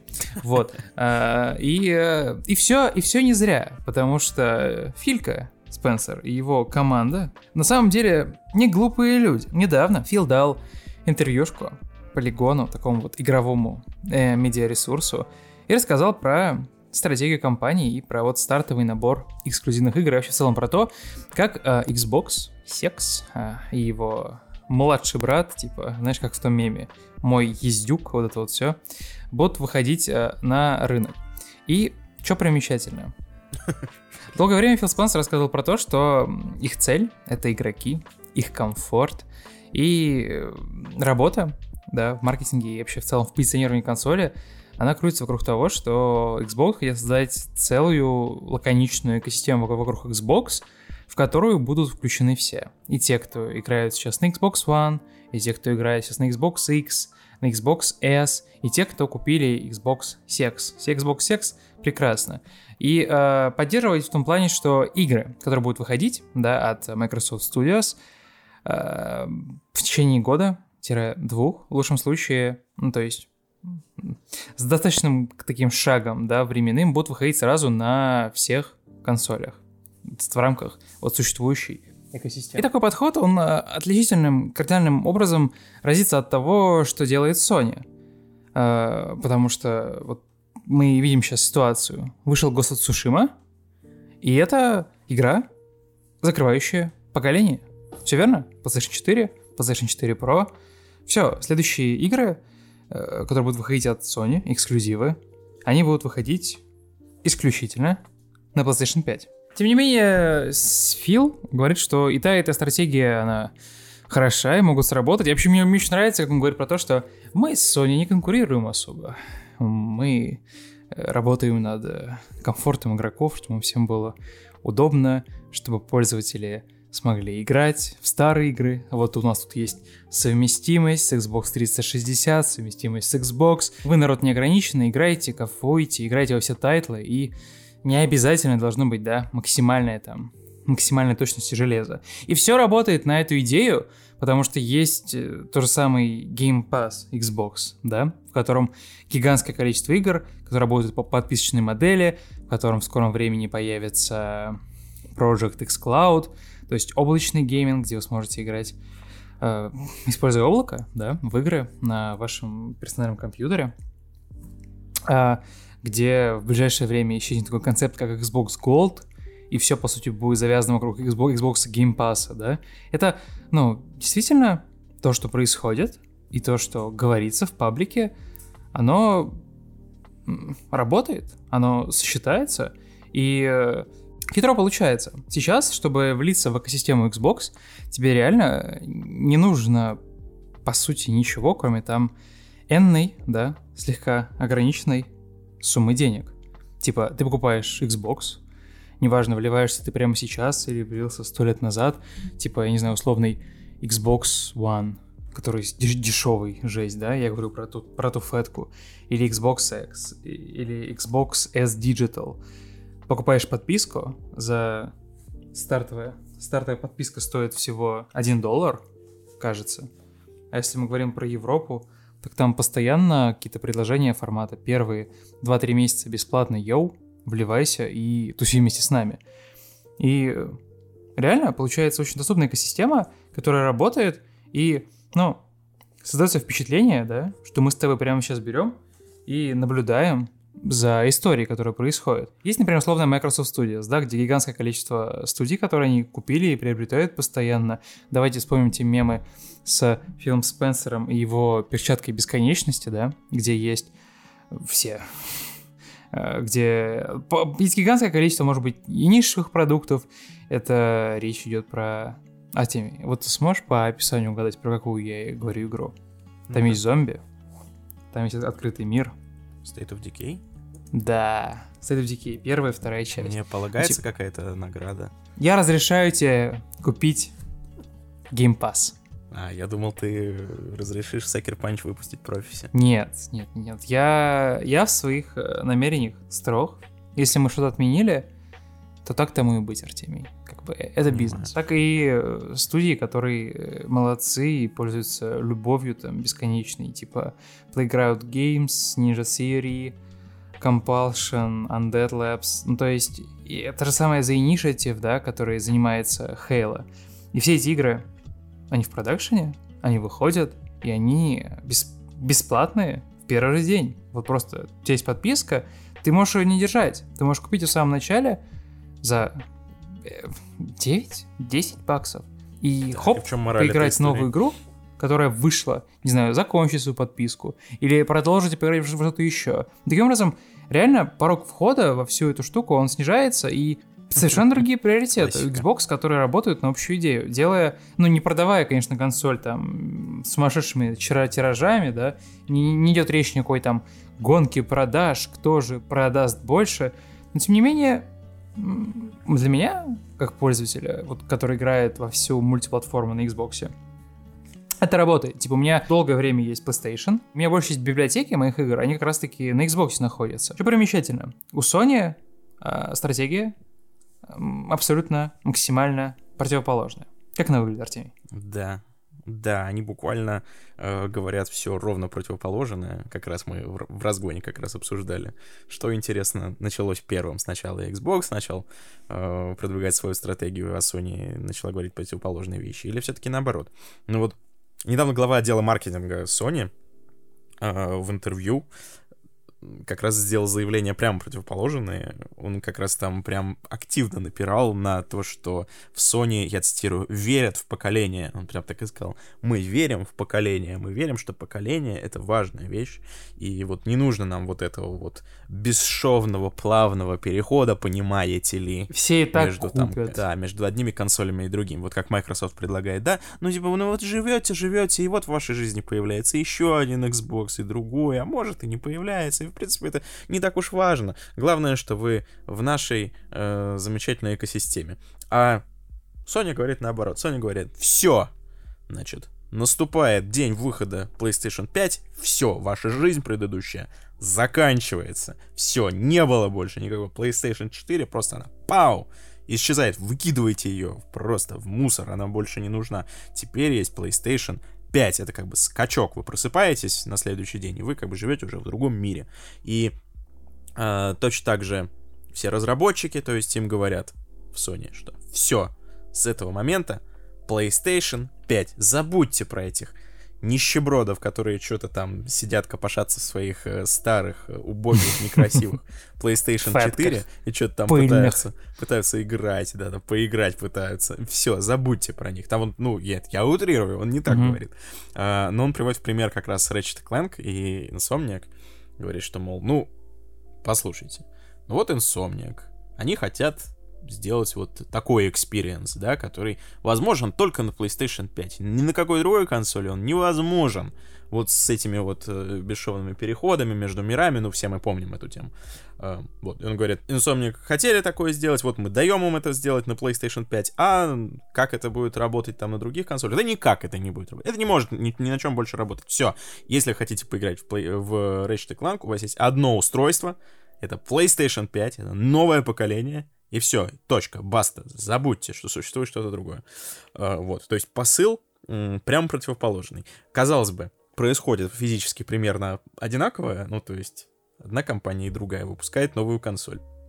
А на словах как будто бы что-то происходит совершенно разное, потому что одни пытаются сделать упор на плавный, бесшовный переход, который для всех комфортен, а другие, наоборот, все, отрезают все мосты. Он там, по-моему, а, еще у него такая фраза, мол, да, мы понимаем, что какая-то часть там фан-базы останется на PlayStation, то есть не пойдет с нами в светлое будущее. То есть, Но, э, что не всех, знаешь, мы, не всех мы перенесем. You'll come back, типа, да? Да-да-да, you'll be back. Но, мол, и хрен с ними. Ну, нет, он не так говорит, опять же, конечно. Em. Но он говорит, типа, ну, ну да, да, вам нужно, чтобы идти в светлое будущее с нами, Sony, вам нужно новое железо, новое, значит, аудио, новый SSD, а без микрофон, этого никак. Микрофон в геймпаде. Микрофон, да. Обязательно. Без этого, как бы, извините, извините, друзья. Хотите остаться в прошлом, как бы оставайтесь, а мы с нашими самыми любимыми э, клиентами пойдем в дуть, с PlayStation дуть 5. в геймпад. Да. Пойдем дуть. Отправляемся дуть в геймпад Знаешь, типа, летсплей номер один, дуем в геймпад с Джеффом Кили. И там просто 10 минут и они такие, слышите, как звучит? Это не ваш Blue Да-да-да, на наш геймпад можно накатить RTX. Экономия. Мне, кстати, интересно, сколько будет стоить геймпад? Интересно, в скольких играх будет использоваться это ага. в геймпад. Ну, то есть, очевидно, что это будут только эксклюзивы Sony, да, потому что, ну, э, какой дурак будет встраивать свою игру дутье в геймпад, если она выходит на каких-то других платформах? Ну, это абсурд, Ну, типа, кажется. да. Только эксклюзивы а, один. Астробот. Да, ну... ну не, ну просто что ты придумаешь с этим дутьем? Ну, то есть, мне кажется, если вот сесть так и брейнштормить, ты не так много придумаешь концепций применения. Я не знаю, может быть... Симулятор э, Растамана, а? Например, да. Не, ну, и, может, э, да, Шерлок Холмс, точно, пусть Frogwares сделают э, возможность курить трубку прямо через геймпад, вот это будет охрененно. Ватсон такой, ну, ну как вы догадались? Холмс, ну как вы догадались? И ты такой прям с геймпадом сидишь. Мой дорогой Ватсон. Типа, знаешь, Вот это, вот это experience. Next Gen. True immersion, Арсений. Арсемий. Да, или, или еще я могу представить, э, что, например, тебя ранили куда-нибудь, и тебе нужно подуть на ранку А, прям. Заживет. Подуй. Да-да-да, где такой, такая, знаешь, такая перестрелка. Новый Killzone. Killzone Shadowfall Part 2. И там такой типа, Мейсон, Мейсон, меня ранили, подуй на ранку. Ты такой, мне нет времени, нам нужно защищаться. Он такой, подуй или я умру. Ты такой, он такой, давай вместе. Или какой-нибудь, там, не знаю, Офигенно. симулятор родов. А? Круто же. Вместо вот этого Press X, который уже всем надоело, теперь будет дуйте, дуйте, дуйте в геймпад. да. Blow your gamepad to win просто. Нет, а вообще, кстати, прикинь, вот ближайшее будущее, ну, как минимум, Артемий, этот геймпад можно будет протестить в этой игре. Как она называется? Короче, это Астробот, но называется как-то по-другому, да, я помню. Да, которая, по сути, нужна для того, чтобы показать, что наш геймпад может прямо сейчас. Я придумал, смотри, я Вот. придумал еще два применения. Во-первых, это ну, М. в каждой игре, как известно, есть obligatory underwater level. Типа э, обязательный уровень под водой, который никому не нравится, но он все равно там есть. Э, и мо- Как, как, как в Зельде эти водяные уровни. Да, и можно же как бы в акваланг дышать вот таким образом. Чтобы вживаться в роль опять же. Ну и, нако- Или ну и наконец... выходит новая игра по Звездным войнам э, за Дарта Вейдера. А? О, да, кстати, да, вот, это, вот эта тема. Я ду... Слушай, я думаю, это специально и придумали. Это нужен отдельный мод в эту VR-игру про Дарта Вейдера. Да, да, да, да, да. Вот для этого этот геймбот и придумали, я уверен, да, кстати. Там же будет э, Star Wars Squadrons. Вот. Там тоже можно... Типа в определенный момент, в определенный момент э, в игру входит батька просто. Дарт Вейдер входит в игру, и там просто в, ча- в в чатике там... Знаешь, как был в Battlefield 4 такая была фича, что там, типа, ну, ну, люди сражались, да, командами, как это обычно происходит в Battlefield, и был, типа, командир, который там а, ракеты пускал, а, то есть там на каждой стороне был по, по по командиру, и он делал такие какие-то там стратегические тип миссии. Не знаю, определял, какая точка самая важная, куда нужно всех бросить бойцов, да. Делал там авиаудары, выбрасывал какой-то лут, танки. Ну, короче, в целом просто был таким, знаешь, оком в небе, который помогал. А тут, короче, в Squadrons такой, все такие сражаются, такие, юху, весело, самолетики, пиу-пиу-пиу. И типа такой в чатике. «А какой там был приказ в Звездных войнах, не помнишь? 66. Типа Order 66. И там такой какой-то игрок, который, ну, сл- случайно выбил эту возможность, он такой в геймпад. Hello, motherfuckers! Ты такой, fuck. И все, в целом, функцию можно выключать, потому что кому нужен невыключаемый voice чат? Вообще Действительно. ненавижу. Сра- сразу вырубаю его везде. А у тебя какая была идея второй игры? Да, и вторая, наконец, это когда ты играешь в какой-нибудь Assassin's Creed, и вы плывете на лодке, и, ну, все гребут. Assassin's Creed Valhalla, да. Все гребут, а вас, а вас преследует, э, значит, английский флот, и они вас уже нагоняют. Ну, тут такой, сейчас, ребята, сейчас. И начинаешь дуть в геймпад, и паруса И у тебя надуваются. скорость Паруса надуваются, да, и ты плывешь быстрее. Скорость бустанули, да-да-да. А потом такой, ребята, давайте все вместе. И, и- и там такая мини-игра, знаешь, типа как, как попойка, там мини-игра презентовали, а, та- а- а- а там типа раз, два, три, раз. Да. Ну вот, Ну, ну вот на этом... имеет свой шарм, На этом, мне кажется, исчерпываются области применения. Нет, ну слушай, там же там просто инновационные технологии никому непонятные доселе. Типа 3D-звук, который будет исходить из Это геймпада. вообще непонятно, да. Никому непонятно, как это будет работать. Типа, как это будет звучать. Я же, вот я, я вот сижу играю, да? Я втыкаю свой геймпад наушники. И сижу в них, слушаю игру, никому не мешаю, да? Играю, впитываю 3D-звук внутри консоли, там, sound retracing, вот это вот все. И тут мой геймпад начинает орать в 3D. Мейсон, подуй мне на ранку. И такой, what the fuck? О, о, смотри, похожая болезнь. На PlayStation 4, в их DualShock 4, есть тоже ведь динамик в геймпаде. И количество ситуаций, когда он использовался, именно вот ну, в игре, Мгм. в играх Sony, это количество, оно очень маленькое. Крайне Ты можешь мало, посчитать да. это по пальцам одной руки. И, и, и- это даже не ограничение по количеству тайтлов, да, где эта функция была, а именно по тому, насколько это вообще была э, не дженерик, типа механика, насколько она была нужна, понимаешь? И ты сразу знаешь, что так нигде особо. Типа, был Days Gone, где все переговоры по рации были через динамик э, геймпада в очень каком-то странном, херовом качестве, и типа ты сразу просто тянешься поскорее его выключить, да? Или в ордере, там же еще, там же какая-то... А, там, там тоже, кстати, переговор по рации, тоже завязан на, типа, на геймпаде. Или я не знаю, где Ты еще. знаешь, я выскажу вообще такую крамольную мысль, Ну-ка, которая разделит э, нашу аудиторию на, на два лагеря. еще, еще, еще, Еще на два, да, это бесконечное О. деление, да, да, атому скоро на- Окей. доделим нашу аудиторию. Эм, Да-да-да. Вообще, мне вообще кажется, что эти вот свистелки и переделки э, в геймпадах, это что-то такое не очень нужное, не очень важное, и, возможно, это э, уйдет, уйдет в прошлое в какой-то момент. Почему? А как же, а как же продавать? Как же продавать консоль? Я я сейчас за, обосную. За, за счет... Я сейчас обосную. Окей. Ну, во-первых, окей. есть такая теория чистого окна. Она заключается в том, что э, А окна нужно мыть. Это во-первых, да. Во-вторых, смотри, ну, есть окно. И, ну, вот как это, не знаю, в средневековье оно было такое слюдяное, знаешь, не пойми из чего сделано, там, из бычьего пузыря, и Мгм. в него практически ничего не было видно, оно было такое все мутное.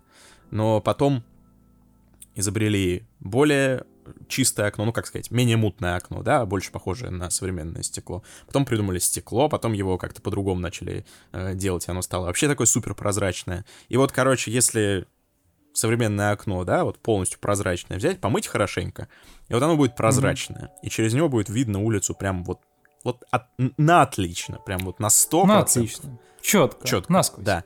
И как бы инновации в этой области уже как бы и не нужны. То есть никому не придет в голову изобретать какое-то стекло, которое будет еще более прозрачным и давать тебе какой-то еще более э, ясный и четкий взгляд на улицу, потому что очевидно, что в этой области как бы мы достигли предела удобства. Ну да. Это применяют эту тему, в аналогию иногда применяют к мобильным телефонам. Ну, потому что, если помнишь, там какой-нибудь 2000-е годы, я не знаю, как ты, я вот читал всякие там блоги какие-то технологические, носился со всеми этими э, телефонами, что э, вот этот еще мощнее, этот еще мощнее, а у этого вот такая функция появилась, а у этого вот такая. А потом в какой-то момент, э, я не знаю, у меня ли это одного, но у меня ощущение, что у всех спал как-то интерес вообще к этой теме. Ну, то есть, э, сейчас как будто такой консенсус, что как бы, ну, все телефоны, в общем-то, стали, ну, нормальными, приемлемыми, приличными. То есть, э, один телефон от другого по удобству использования, он не то чтобы сильно отличается. И поэтому Ну да. а, ну, то есть уже там, да, какой-нибудь Xiaomi за, за 10 тысяч, он не сильно тебе испортит твой пользовательский опыт по сравнению с каким-то там, не знаю, iPhone. Ну, то есть все, в в общем, приемлемо.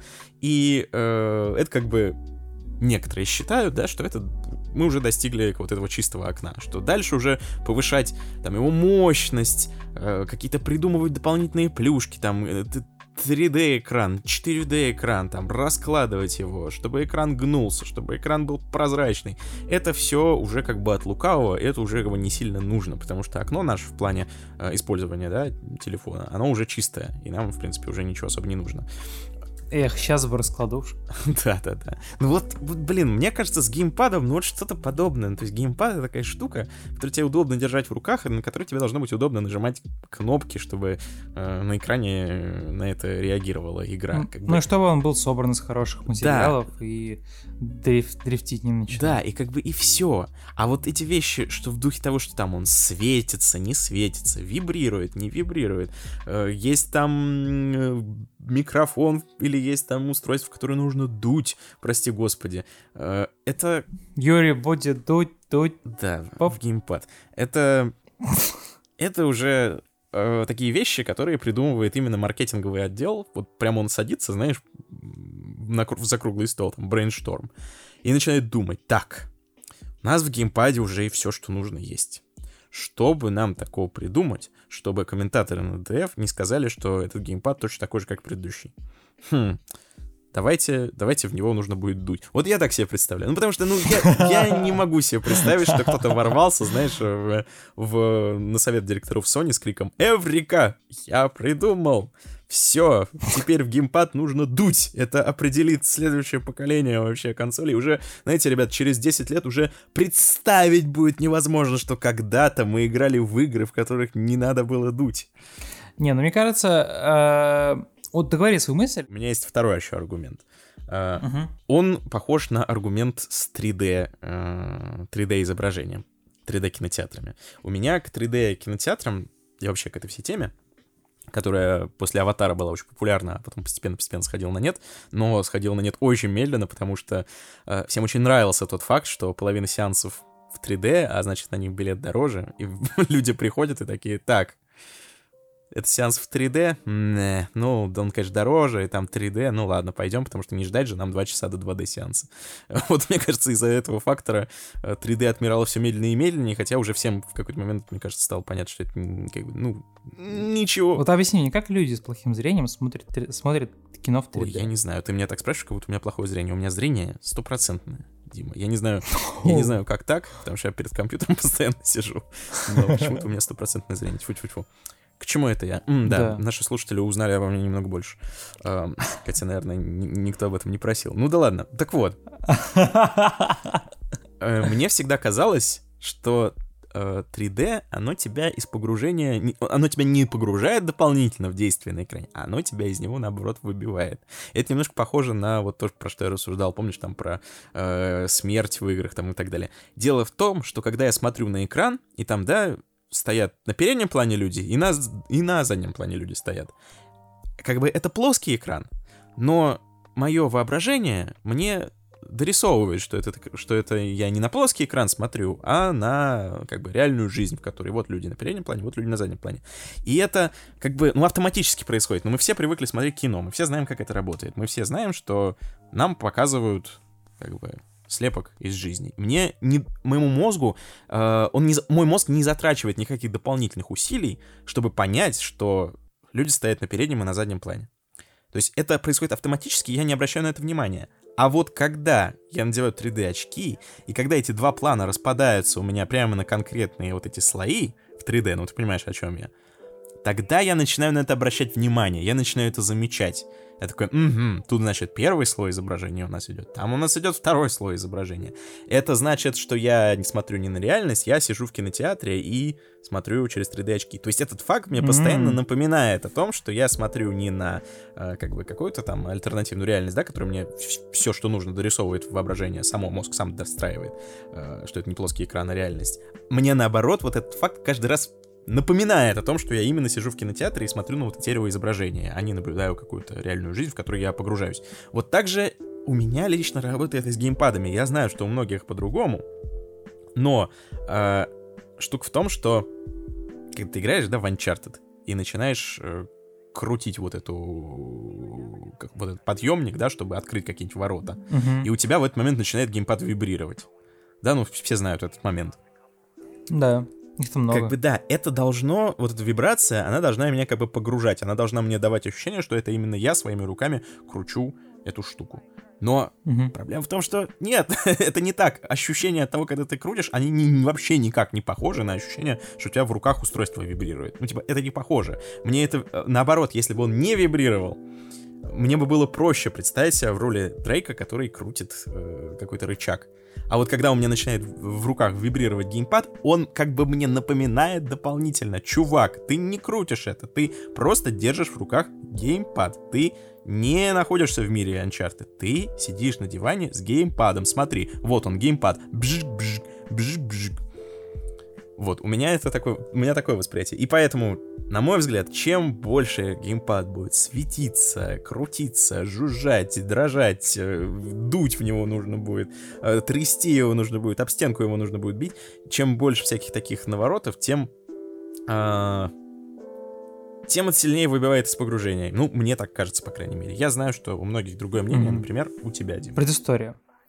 Um, я, когда переехал в Москву, купил сначала PlayStation 4, потом Switch с его джойконами, которые, ну, на самом деле, если закрыть глаза на то, что они сделаны из хреновых материалов, начинают дрифтить, их нужно постоянно протирать спиртом, вычищать оттуда грязь и прочее, прочее, прочее. И то, что у меня левый перестал нажиматься именно, знаешь, как кнопка, именно этот сосок то это, ну, это в целом piece of art сорта, потому что они такие маленькие, но там так много всего понапихано. Там и там какие-то моторчики для вибрации, и там их можно использовать, их можно отсоединить, использовать как лук.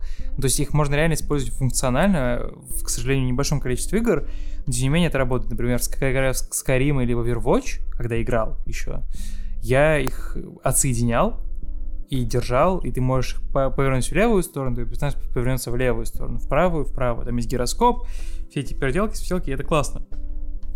Потом мы купили Xbox One X, я играл на его геймпаде, мне, мне, мне всегда, кстати, нравились геймпады Xbox больше, чем другие, либо какие. Типа и речь про третью PlayStation, про вторую, и про четвертую. А у 360 был классный геймпад, у One, ну, тоже, без сомнений, прикольный.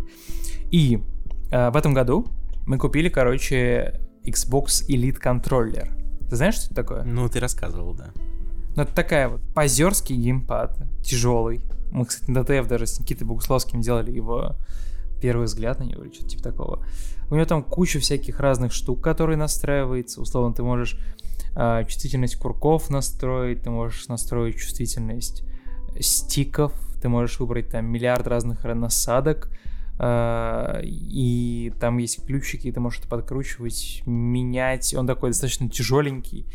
И он такой в целом, знаешь, такой премиум, короче, сделан из каких-то там материалов. И мне, мне он очень нравится, потому что там есть типа игровые профили, миллион, и когда играю разные игры, я использую разные сетапы на нем, потому что я очень много его тестил и нашел типа подходящий сетап, который меня полностью устраивает по чувствительности и по отзывчивости там в Call of Duty Modern Warfare, да, где мне нужно очень быстро реагировать, соответственно, мне нужно так, чтобы минимальное количество усилий для того, чтобы кого-то найти, я прилагал мой большой палец. Соответственно, я чувствительность выкручиваю на среднее, ставлю туда очень высокий сок этот. И, соответственно, мне нужно сделать меньше движений пальцем, чтобы как бы добраться до какой-то точки. Или когда я там играю в какие-то ну, просто игры сюжетные, я ставлю самые простые... А, я ставлю стики от э, геймпада Xbox 360. Ну, то есть, короче, можно так поиграться. Это прям не must-have, но это прикольно. И чувствительность стиков, точнее, чувствительность э, курков тоже классная штука. Там, типа, есть три уровня, да, их натяжения. Соответственно, самый простой, базовый, когда нужно на- нажать его, да, до, до стопа, когда он полностью упирается и прячется под корпусом. Второй уровень, когда он наполовину, половину этого пути проделывает и останавливается, да? Ты, ты совершаешь действие при нажатии на курок. И третий уровень, когда тебе нужно прям реально слегка по нему нажать, и он сразу упирается в стык. Тем не менее, действие проходит. Таким образом, ты, ну, максимально маленькое количество времени происходит от того, как нажал на него, и до того, как, как прошло действие. В целом, когда ты просто играешь по вечерам, чтобы расслабиться, и просто играешь в игры. А, ты как бы не попробовав эту штуку, ты не будешь никогда ее замечать и по ней запариваться. Ну, типа, я как-то вот так вот запарился и использую, потому что возможность есть. И вот тут приходит э, Джефф Килли, показывает геймпад, рассказывает о нем, говорит, что вот он будет потяжелее, чем, по, чем геймпад DualShock 4. Я такой, ага, окей, галочка. Вот он такой, опа. А еще курки будут э, автоматически, типа, подстраиваться в разные игры, в, в разные моменты игры, да, под то, э, ну, что будет происходить, например, не знаю, условно, вы, вы берете лук, The Last of Us 2, выйдет проапгрейженный для PlayStation 5, соответственно, нажимая на, на натягивание тетивы, он будет как бы через какие-то микровибрации и его сопротивляемость, вы как почувствуете эту штуку. Я такой думаю, ну, в целом, я и без этого могу жить, да? И в целом, я надеюсь, что можно будет отключить. Тем не менее, если я увижу такую штуку э, в The Last of Us 2, я определенно получу от нее кайф. Все, что касается вибрации, я с тобой полностью согласен. Я вибрацию отключаю практически сразу же, потому что она меня сбивает и очень часто отвлекает и выбивает из колеи. Тем не менее, я бы не сказал, что там те попытки передать мне нарратив и дать какую-то иммерсию через геймпад, я не думаю, что это меня будет вы- вы- выбивать прямо из колеи, потому что, ну, как минимум, для меня это все выглядит интересно. Теперь, например, то, как и где, и как часто будут пытаться передавать через геймпад, через микровибрации поверхности, по которым ты перемещаешься. Будет ли это мешать? Не знаю. Выключаю ли я э, вибрацию каждый раз, когда я играю в игры? Да, постоянно. За исключением, опять же, той же самой Call of Duty, где просто по истечению годов, да, я привык вот ощущать вибрацию, когда меня убили или когда кого-то убил. А, вот, например, ты говоришь про то, что нужно будет дуть геймпад. А, Почему это так смешно звучит? Нужно. Будет, определенно. Нужно будет подуть, нужно будет попробовать, да. В геймпаде, помимо динамика, который, я надеюсь, тоже можно будет отключить, будет микрофон. А? Ну, типа, да, это не формата what the fuck, потому что, ну, со всеми PlayStation кладут вот эти вот кастрированные наушнички. Типа один наушник и микрофон, да? И в целом они работают, как задумка. И типа Sony не развалилась бы, если положили бы еще один такой.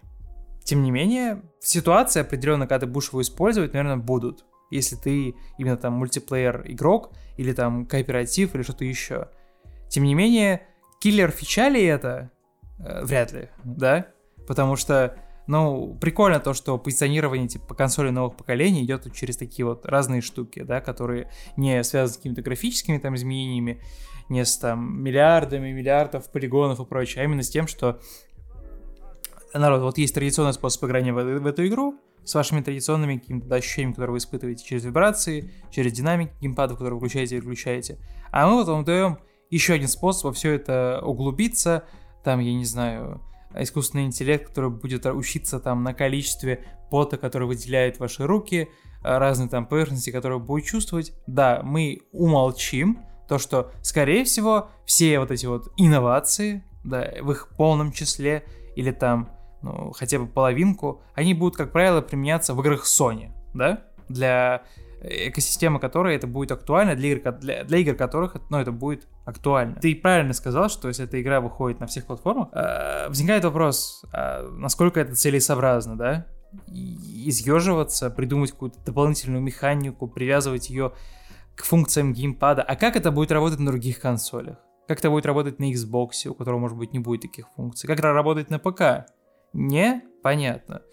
Соответственно, ну, для красивого словца это работает. Для того, чтобы показать, что, йоу, мы делаем инновации, это работает. Для того, чтобы показать, что, ну, вот они развивают эту штуку, это работает. Тем не менее, реально не приходится, не возникает большой потребности, да, искать утилитарную... Называется «пускать пыль в глаза». Да, да, добро пожаловать... Чёртова да, чёртова маркетолога. Добро пожаловать в мир маркетинга. Типа, если хотя бы один раз или два раза все эти функции будут использованы, этого будет достаточно, чтобы, чтобы оправдать, да, их существование. А потом выгодно сказать, что, ну, если вам это не подходит, не, не выключайте, не пользуйтесь. Мы вот оставили вам такой бэкдор, мы не будем давать вам игры, в которых невозможно отключить там вот это, это там или то, например.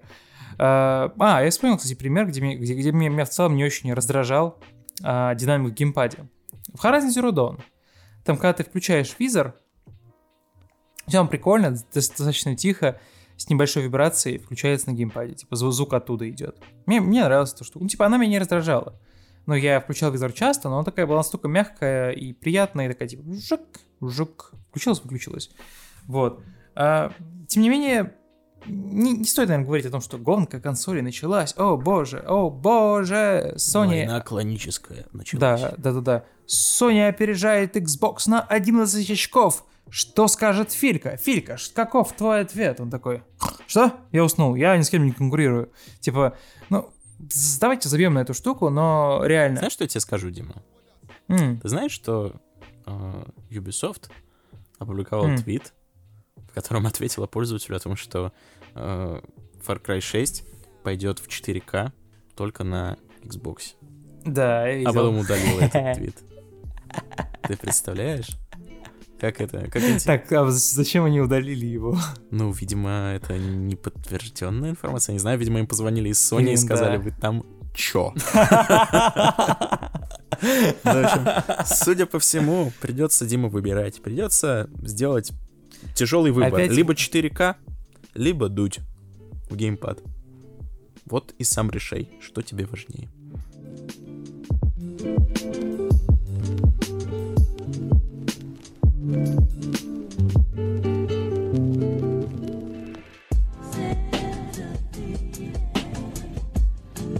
Интересная ситуация происходит на кинорынке, в киноиндустрии, скажем так. Ты знаешь, Дима, например, возможно, как-то это прошло мимо тебя, мы это не особо вроде не М. обсуждали. А, знаешь ли ты, что э, фильм «Тролли», то есть, точнее, мультфильм «Тролли», или как он там называется? Тролли. «Тролли», Да, я смотрел его, классно. «Тролли World Tour», или как-то так он называется, он... Ну вот сейчас, который вышел новый. Его выпустили на стриминговых сервисах исключительно, поскольку, ну, пандемия. Ну да. И он заработал там что-то типа 130 миллионов долларов, и этого никто не ожидал. Он заработал э, там в, в несколько раз, по-моему, больше. Ну, не в несколько раз, окей, но сильно больше, чем первые тролли, учитывая, что Мгм. первые тролли выходили как бы в кинотеатрах. А это Ну да. on demand. Потом еще Скуби-Ду показал какие-то невероятные э, успехи именно в, в онлайн-прокате. И Мгм. это заставило вообще задумываться о том, а нужны ли киноиндустрии кинотеатры? Так как кинду- киноиндустрия начала задумываться. Ну, раньше казалось, что да, как бы кинотеатры закрылись, значит, все, всему конец. Произойди эта пандемия еще лет пять, наверное, назад, и как бы все, все бы схлопнулось. Но, ишь ты, погляди как.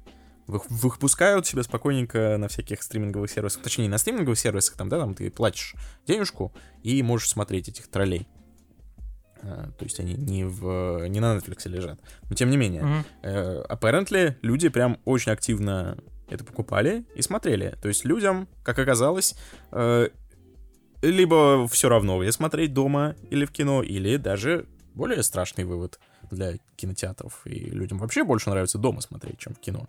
И если бы, Да. если бы премьеры выходили дома, ну, в смысле, дома, не дома выходили, если бы они выходили в интернете, Сервис. да, в сервисах, Мгм. то, возможно, большая часть людей, которые сейчас ходят в кинотеатры, смотрели бы все это дома. И это такое страшное осознание постепенно стало приходить к владельцам кинотеатров. А, ну, во всем... Кажется, мы никому не нужны. Да, А? понимаешь как? Оказывается... За столько лет вы решили отвернуться от нас. Да. Мы же вас так любим. Да, оказывается, выяснилось, что кинотеатры держали как бы индустрию в заложниках, получается, потому что, ну, ну, Вонючий плен. ну, всем как бы казалось, что, ну, так работает жизнь, так устроена жизнь. Выходит фильм, значит, он выходит где? В кинотеатрах. Ну, потому что оно как иначе. Мгм. И сколько ты собрал в кинотеатрах, столько ты как бы и получил. А какие-то, какой-то прокат там и так далее цифровой, это уже, ну, так, ну, что-то такое дополнительное. А сейчас вдруг выясняется, что если взглянуть на эту концепцию критически, то оказывается, что выпускать фильмы в кинотеатрах это не так уж, не так уж и важно. В связи с этим забавно выглядит ситуация с доводом Кристофера Нолана, фильма о путешествиях во времени, э, который должен был выходить вообще еще давным-давно, с тех пор его переносили один раз, второй раз, потом говорили, что он выйдет прям, прям в разгар пандемии, потом Мгм. его снова отменили, вот сейчас недавно его опять э, перенесли на неопределенный срок на этот раз, то есть вообще непонятно. Вот так Вот так путешествие во времени, да. им про путешествие во времени перенесся на неопределенное время. Да, и выйдет неизвестно когда, и неизвестно вообще выйдет ли. Нолан гений, народ. Да, да, да. Возможно, он потеряется, потеряется во времени и пространстве в какой-то момент этот фильм. И мы так и не узнаем, что там было. А, вот, но прокатчик категорически не хочет его выпускать на... Категорически не хочет его выпускать э, в цифре, да, в, в, интернете. Хочет именно, чтобы люди пошли в кинотеатры. А пойдут ли люди в кинотеатрах, в кинотеатрах в США? Уже, уже, уже такой вопрос встает. А, потому что не факт, что люди вообще захотят возвращаться в кинотеатры вообще где бы то ни было. Итак, мы плавно переходим к совершенно дикой, на мой взгляд, новости. Ну, как сказать дикой? Понятное дело, что с точки зрения киноиндустрии она не дикая, а вполне логичная. Ну, то есть э, не может индустрия, бизнес, да, э, огромный бизнес, который заключается в том, что ты пускаешь людей в кинозал и берешь за это денежку, э, не может он просто взять и остановиться на, там, на год. Просто взять, чтобы все кинотеатры простаивали. Ну, такого не может быть. То есть такое может быть, но это будет означать просто смерть перманентную. Э, и вот, мы читаем новость, что российская киноиндустрия, киноиндустрия запускает кампанию по возвращению зрителей в кинотеатры. Это так забавно, потому что пару недель назад еще, наверное, я ловил по телевизору рекламу, в которой всякие там актеры, режиссеры и прочие важные деятели, наоборот, говорили, друзья, Сидите, Сидите дома. дома. Какие вам mm-hmm. рестораны, какие бары? Сидите дома. Мы, типа, вас очень убеждаем, чтобы вы поберегли свое здоровье и сидели дома. А теперь начинается масштабная акция, в которой примут участие Сергей Бурунов, Данила Козловский, Александр Петров, а также Первый канал. Данила! Также Первый канал, Яндекс, Mail.ru Group. Короче, просто вообще все, кто можно, все, да. выйдут и начнут нас э, агитировать за то, чтобы мы бросали все дела и шли, наконец, в кинотеатр. Ну, потому что, ну, чё вы, ребята, чё вы дома сидите? Ну, зачем? Зачем? Какой ковид? Какой коронавирус? Чего вы боитесь? Идите в кинотеатры. Нужно смотреть кино в кинотеатрах.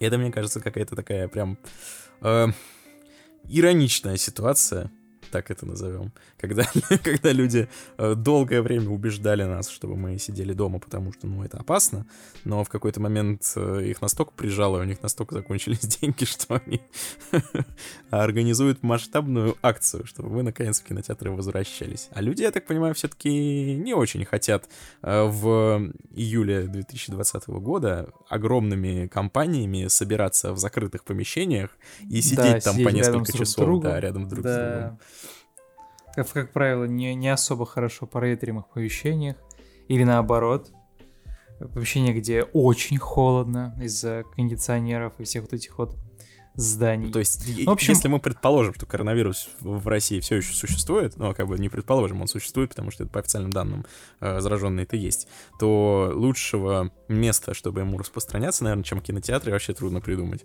Но, тем не менее, вот нас Короче, уже туда зазывают.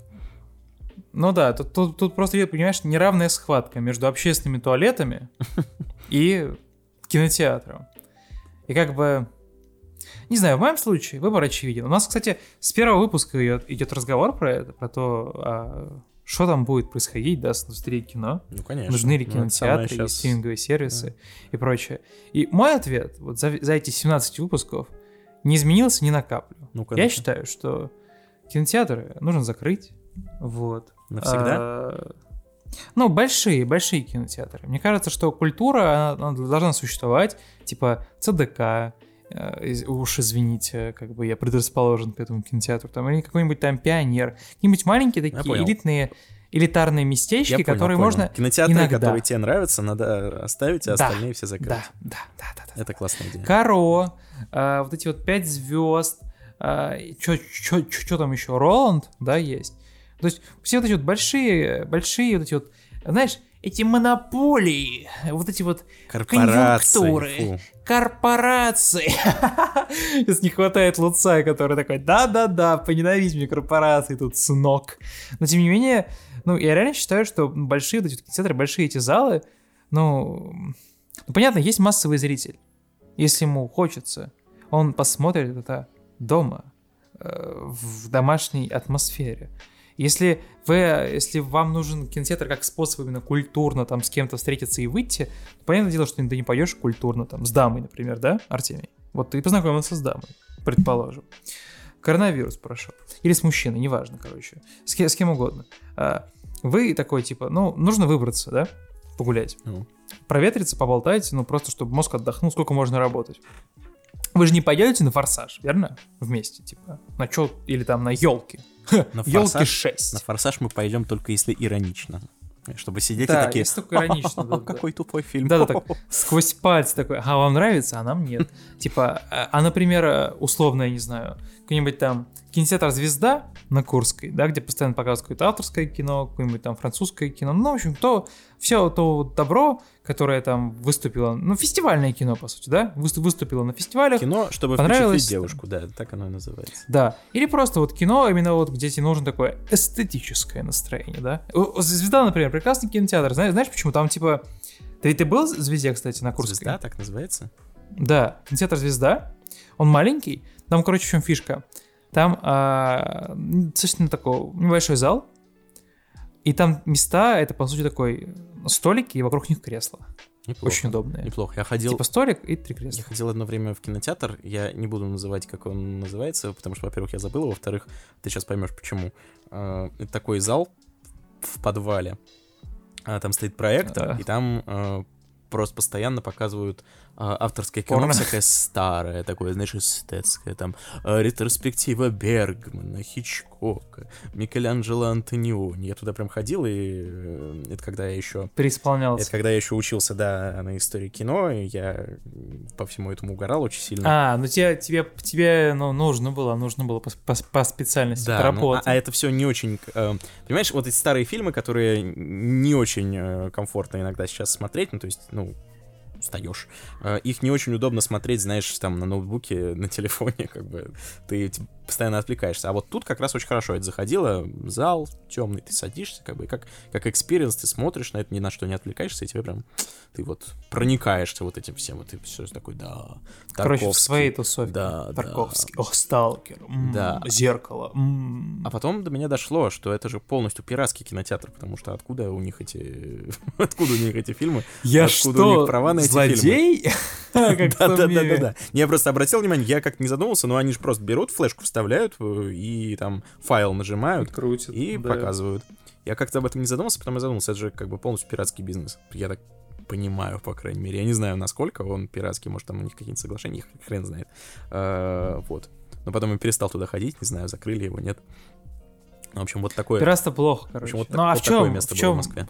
В, чё, в чем суть? Тебе, ну, тебе же нравилось до, до тех пор, пока у тебя моральный вопрос не Конечно. Встал? Да нет, у меня не то, чтобы встал моральный вопрос, но просто я в какой-то момент это осознал, что, оказывается, можно сделать такой бизнес, арендовать подвал и показывать там с флешки фильмы за деньги людям. Да, и всех агитировать там с культурологией, высшей школы экономики, там всех этих вузов, да, истории кино, собирать их там у себя и нести фестивальное кино в массы. И, и, нет, я вот к чему, 101, да. 101 а... бизнес-идея на подкасте XY. 101 бизнес-идея, да, да. Можете, можете нас, пожалуйста, вписать, как, э, я не знаю, кого? Создатель идеи. Подкаст XYZ. Я, нет, я, я с тобой согласен, да. Все кинотеатры, которые мне нравятся, оставить. Все остальные, которые мне нравятся, закрыть. Это, конечно же, да, без, без вопросов. Это, в принципе, распространяется Но... не только на кинотеатры. Или вообще в целом закрыть все, на самом закрыть деле. все, ну, что не типа... нравится Диме, я так предлагаю. Да, ну потому Просто что все. я вот сейчас буду как настоящий сейчас политишн. Я считаю, что здоровье людей самое важное. У меня в этой, в этой идее нету никаких личных мотивов, вообще ни капли. Самое главное, что? Правильно. Нет, давать людям возможность заболеть коронавирусом. Как? Закрывая эти вещи, те места, которые включают большое скопление людей. Да, это часто будут вещи, которые мне не нравятся, но, тем не менее, вы посмотрите на результаты данного действия. Единственное, что мне кажется, стоит оставить открытым, это офис XYZ, это магазины продуктовые, это Uniqlo, и, пожалуй, э, кофей. Бетховен еще даже собаку купил. Бетховен, да. Э, а хотя там бесконтактная доставка, ладно, Бетховен оставим, не, не нужно. Ну да, вот кофейня, серф э, и э, кафе Untitled рядом с Китаем городом. Остальное пока что, пока что, мне кажется, в целях безопасности нужно закрыть. Артемий, как ты считаешь? Не слушайте Диму. Диме просто проплатили а медиатека и кинопоиск HD. Теперь он лоббирует их интересы и требует закрыть кинотеатр. Яндекс Славка еще, чтобы типа только кофейни оставить открыто. Ну, типа, да, ну, даже лавка, на самом деле, доставляет кофе, да. Реально, все закрыть. А про потерянные рабочие места вы меня не спрашиваете, я в этом не разбираюсь.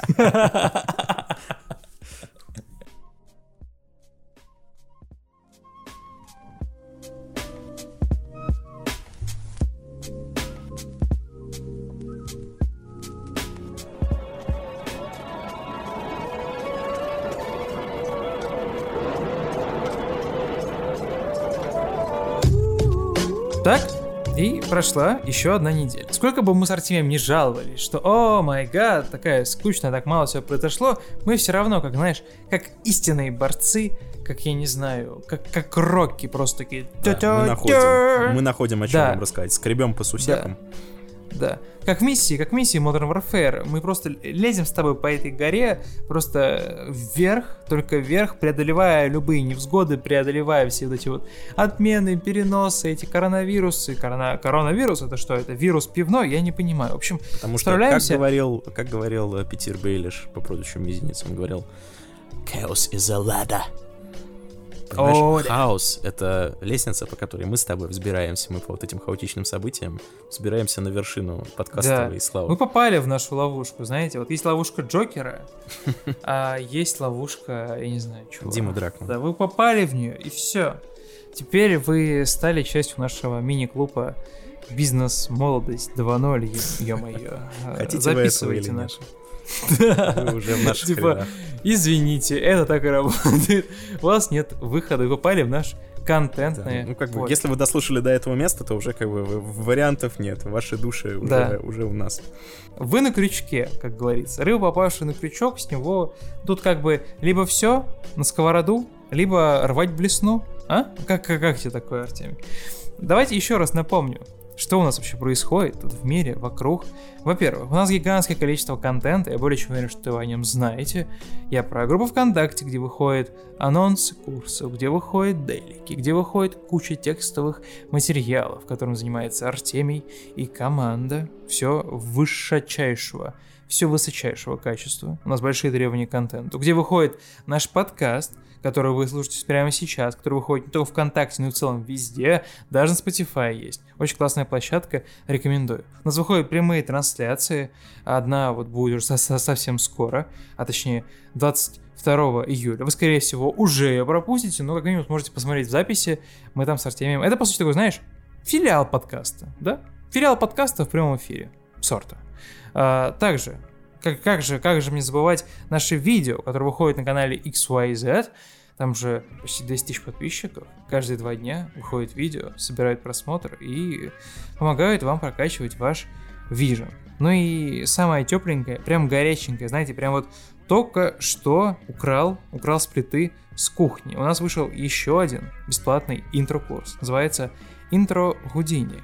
И это такой своего рода, знаете, быстрый способ к изучению Гудини, где вы получите все вводные от обзора интерфейса, что значит каждая кнопка, как она работает, но создание первых ассетов. Все это бесплатно, все это длится примерно две недели.